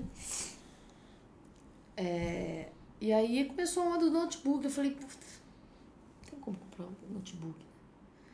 Cara, e eu fui, fui ralando, falando até eu conseguir comprar um notebook. E eu me lembro, eu nunca tive umas, assim, eles nunca chegaram pra mim e falaram assim, olha, vou montar um escritório pra você. Não, cara, foi tudo Na relação. na relação. E aí eu ouço as histórias que ela me conta quando ela era mais nova. E aquilo eu, eu, eu fico assim, eu sou tão fã da minha mãe. Sou fã do meu pai também, claro. Ele me deu a melhor educação. Ele, do jeito dele, me botou sempre na linha reta, que eu era muito espiritada. Eu era muito sapeca. Eu, putz, eu, dava preocupação. Dava preocupação, desde nova. É, eu, eu era muito além do meu tempo. Então eu sempre briguei para que não tivesse diferença entre menino e menina. Sabe? Eu, é, eu, eu vivi numa família de menino, eu era a única neta. Então é, eu tinha que estar tá, tá ali num, num campo diferente, mas eu tinha que estar tá igual. Sabe? Eu contei até uma história no meu Instagram semana passada, que foi meu avô, a gente chegou na roça, aí ele falou assim quero ver quem derruba esse bezerro. Que era pra tratar o umbigo. Aham. Bicho, eu olhei assim, só tinha os meninos. Eu falei, se eu, se eu titubear agora, ele vai ver que é uma diferença que não existe. Aham. Então eu fui lá e pá, eu me machuquei inteira. Que o bezerro era quase do tamanho. Mas eu consegui. Então o meu pai me ensinou certas coisas do jeito dele. Mas eu sou muito fã da minha mãe. Teve uma vez que a gente, ela era professora do Mobral. Professora que ela tinha feito ensino médio mesmo. Sim. Minha mãe foi fazer faculdade agora, que era o sonho da vida dela fazer faculdade, ela fez agora de administração. É, era o sonho da vida dela. E aí a, a gente andava, Jardim da Penha, era só mato. E a gente não tinha carro. Aí então eu saí lá de onde é o Banestes hoje em dia, que a gente morava num conjunto dos bancários ali. A gente vinha andando sete horas da noite até o SESI, onde é a pracinha, de, a pracinha da, da igreja. Uhum. E dez e pouca da noite, a gente voltava andando. E eu tinha que ir com minha mãe. Primeiro que eu pegava o, o lanchão da noite, que era Mobral, era, era mais para pessoas de baixa renda para se alfabetizar, né? Então eu vinha. E segundo que praticamente eu conseguia dar aula. Então eu ficava ali falando com todo mundo. E ela não tinha com quem deixar. Então a gente voltava à noite e era muito aterrorizante. já ainda apenas só mato. As ruas nem eram asfaltadas direito, a gente passava por ruas, não era asfaltado. Mas ela pegava minha mão, eu era pequenininha, cara, eu me lembro, e eu, me, eu, eu fecho o olho, eu lembro de eu olhando pra minha mãe, porque eu tava com muito medo. E eu olhava pra minha mãe, tipo assim, você não tá com medo? e ela olhava pra mim, e me passava confiança e vambora. Dez e pouca da noite. Então ela me ensinou ali que a gente pode ter medo, Mas tem que. mas não para. Vai com medo mesmo. Vai com medo, porque era aquilo ali era uma compreensão da renda da nossa família que a gente precisava. Ela precisava dar aquela aula. Então ela ia. Aí depois ela é cozinheira. Depois ela abriu uma loja, uma lojinha de salgado e doce, e aí deslanchou. Minha mãe é uma empreendedora nata na área da cozinha. Até hoje os brigadeiros dela são famosíssimos e tal. Agora ela aposentou, porque ela tá cansada já. Faz por prazer, mas todo mundo vive falando da- das comidas que minha mãe fazia. Caramba. Que bacana. Que legal, que legal. Que legal poder conhecer. E meu o- pai, apesar de ser da aeronáutica, ele era, na verdade, mecânico da aeronáutica. Ah, é? ele, que consertava, bacana. ele consertava aqueles equipamentos que. Ah, esqueci o nome. Que digita e saía um monte de bolinha, assim. Era um, saía umas É. fitinhas, assim. Ele era Ah, especialista sim, naquilo sim. ali, que acabou. Caramba. Quase um código mostra. Tava É, eu esqueci o nome. Depois eu Tá, posso mas até perguntar pra ele. que bacana a gente ter a oportunidade de conversar com a Érica sem a estigma da pré-candidata, da Sim. candidata. Sem estar direcionando no ambiente de polêmica, de política, nada. Você chegou com medo aqui, e eu acho que isso é natural de quem está envolvido nesse processo. E eu tentei te tranquilizar antes, falando que nosso objetivo era diferente, é de conversar com a Érica sem ser advogada, sem ser a pré-candidata, sem ser a doutora Érica. É conversar com a Érica. É pra bater papo com a Érica, é pra saber como é que a Érica é, o que ela acha das coisas, é, qual a opinião dela a respeito do futebol. Eu já sei que seu time do coração é o Vasco. É o terceiro vascaíno na sequência que vem É aqui. muito engraçado. É o terceiro na isso, cara. sequência que vem aqui. Eu acho que reuniram a, a, a torcida Aquela do Vasco. Não, claro, é flamenguista. Não, Ah, na mas depois- sequência, depois dela já E vieram é mais o gente. O risco eu Não sei. não Mas depois dele, os não três sequentes, os dois na sequência, agora você, os três, todo mundo vascaíno. O Thiago era vascaíno, o Maurício vascaíno, o, Eu acho que o. O Lele, o vascaíno. Não, o Céu é o quarta. Na Quarto sequência. Direto. Falei, reuniu a torcida do Vasco inteira e veio no podcast. Eu não sei. Eu, eu, eu, eu não me importo quando ele cai. Eu, Não não? não. Eu acho que as pessoas até sentem raiva por causa disso, porque o Vascaíno é tão apaixonado pelo Vasco, pelo Vasco, Vasco. que ele não faz diferença. Tá na A, na B, ele tá apaixonado, ele tá brigando. Ele, ele, ele, ele, Tá entra, em, ele, ele entra em briga de discussão como se fosse da Série A. Aí a galera fica perturbada. Mas era esse o objetivo. E talvez se eu te falasse isso lá fora, Uhum. perderia a, a, a, a essência desse. Não, foi da surpresa. ótimo. Porque o legal, o legal é a surpresa. Quando a gente mostra a foto da família, normalmente a gente faz isso no final. Uhum. Não é com a intenção de te fazer chorar, não é isso. Não é para desmontar, não é essa a intenção. É para poder ver a reação da pessoa mesmo. É saber qual é a ligação dela com a família, com o filho, com o marido, com a esposa, com o sobrinho, Ah. com o pai, com a mãe, com o irmão. E eu quase te mostrei a foto do Bruno, né? Falei, que é seu irmão. Olha como é que foi crescer com Essa esse cara. foi- é. Nunca vi mais, mais, mais novo. Mas era esse o objetivo. Por quê? É, pensando a longo prazo, a curto prazo, na verdade, a eleição está logo à porta. Uhum. E é uma oportunidade, talvez, de o jovem advogado, do advogado que está assistindo a gente, identificar com a sua história, se identificar com você como pessoa, ter a oportunidade de saber quem é a Erika. Independente posicionamento, ideias políticas que poderão vir depois, divergências, enfim, mas saber que a Erika é a Erika. É uma pessoa Sim. bacana, uma pessoa legal de conversar, super, super alto astral, com um sorriso fácil, um sorriso largo, e era essa a nossa, a nossa ideia. E aí, eu termino dizendo, agora a gente é obrigado a terminar, pelo que eu tô vendo o horário aqui, eu termino dizendo que amanhã, às 14 horas, esse nosso papo vai estar lá disponível no Spotify. As imagens já estão disponíveis naquele link que eu, que eu te passei, se a equipe Tá. quiser utilizar, tudo. Os cortes nós vamos fazer alguns, Uhum. mas eu tenho certeza que a sua equipe vai, tanto na qualidade de áudio, qualidade de vídeo, pode ficar à vontade. Legal. Foi muito bacana conversar com você. É, para eu terminar, da oportunidade do Vicente falar, é, que Deus te abençoe e te acompanhe nessa Obrigada. caminhada, que você tenha, tenha proteção, Obrigada. porque vai ser, serão dias, né, Amém. meses difíceis, É. mas que Deus esteja sempre contigo, com toda a sua equipe. Eu acho que, eu acho que essa, essas eleições, assim eu espero, né, elas sejam mais propositivas, as, as pessoas não entram muito em conflito, que não é um... A gente não pode entrar nessa onda que está acontecendo no Brasil, senão a OAB perde, a advocacia Todo perde, perde. a nós, nossos amigos se perdem, a gente fica com, com um saldo negativo das eleições quando era para ter um saldo positivo. São, são pessoas pensando diferente. E pronto. E Isso é ótimo. É, Pensar diferente é pronto. E, e, e só evolui assim. Porque se todo mundo aplaudir, Sim. quem vai evoluir para quê? Todo mundo pensar igual, Né? tem Se pensar igual, vai ter, vai ter uma OAB estática. Ela tem que ser dinâmica. Então, aceitar novas ideias. Críticas melhoram. São críticas sempre construtivas. Lógico. Eu sempre falo de alguma coisa e falo o que, que eu faria. Uhum. Pronto. Não falo, ah, isso aqui é. Fulano tá fazendo assim. Não, É. isso aqui não tá da forma que tinha que ser. Podia ser dessa forma. Então eu sou uma pessoa que eu tenho ideia, eu tenho que expor. Eu espero que as pessoas entendam isso. E lógico, arroba Erika Neves ADV. Vamos junto. Erika Neves tá on. Tá on, É. tá on, verdade, tá on. A mãe tá on. Tá tá on.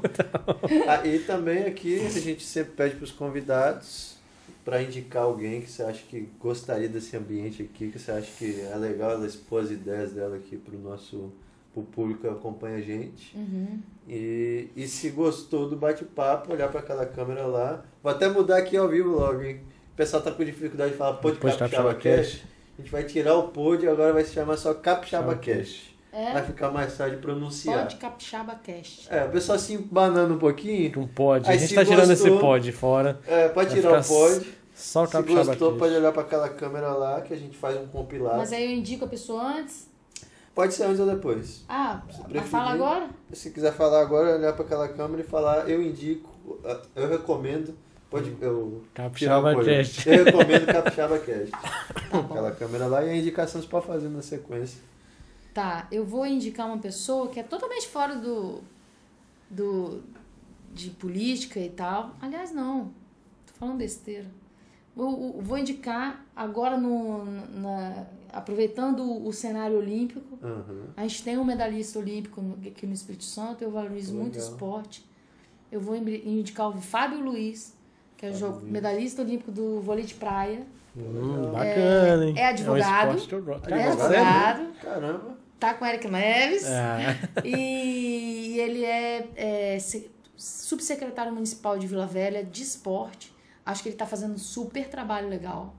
Acho que ele merece ir conversar com ele, é fantástico. Fantástico. As histórias dele são muito legais. Já vai fazer E a vai ponte ter- Pode Capixaba que é. Claro, já vou sair daqui e já Bom ligar demais. pra ele. Pô, gostei, né? Não sa- eu não Nossa, sabia particularmente. De, nós Não, temos ele é, um cara. advogado capixaba medalhista olímpico. Advogado, Não sabia. cara. Que Advogado. bacana, Caramba, cara. Já é. gostei dessa indicação aí. Já. Poxa, vai ser muito legal vê-lo aqui. Pô, legal mesmo. Gostei. E aí, se gostou, só se gostou, gente. Sempre deixa claro. Eu Se gostou, é falar, eu recomendo Capixaba Cast. Ou Pode Capixaba Cast. Olhando pra aquela ali? É. Essa aqui. Pra Tá. pra participar do nosso compilado. Aí vocês fazem os cortezinhos, né? É, a gente Isso. compilou vários convidados. Eu recomendo. Ah, não, já vou errar. Não, tem problema, Pode tá ao vivo, pode, falar de novo. Cash. Eu recomendo o Pode Capixaba Cash. Isso aí. Demais. Show de bola, gente. Boa noite para quem acompanhou a gente até agora. Amanhã nosso papo tá lá disponível no Spotify e o vídeo tá disponível no YouTube e no Facebook para todo mundo assistir depois. Obrigado pelo convite, André, Vicente. Eu estou sempre à disposição. Boa noite, galera. Espero Obrigado. que tenham gostado aí de conhecer um pouco mais da Erika Neves. Show de bola. Nós que agradecemos, muito bom.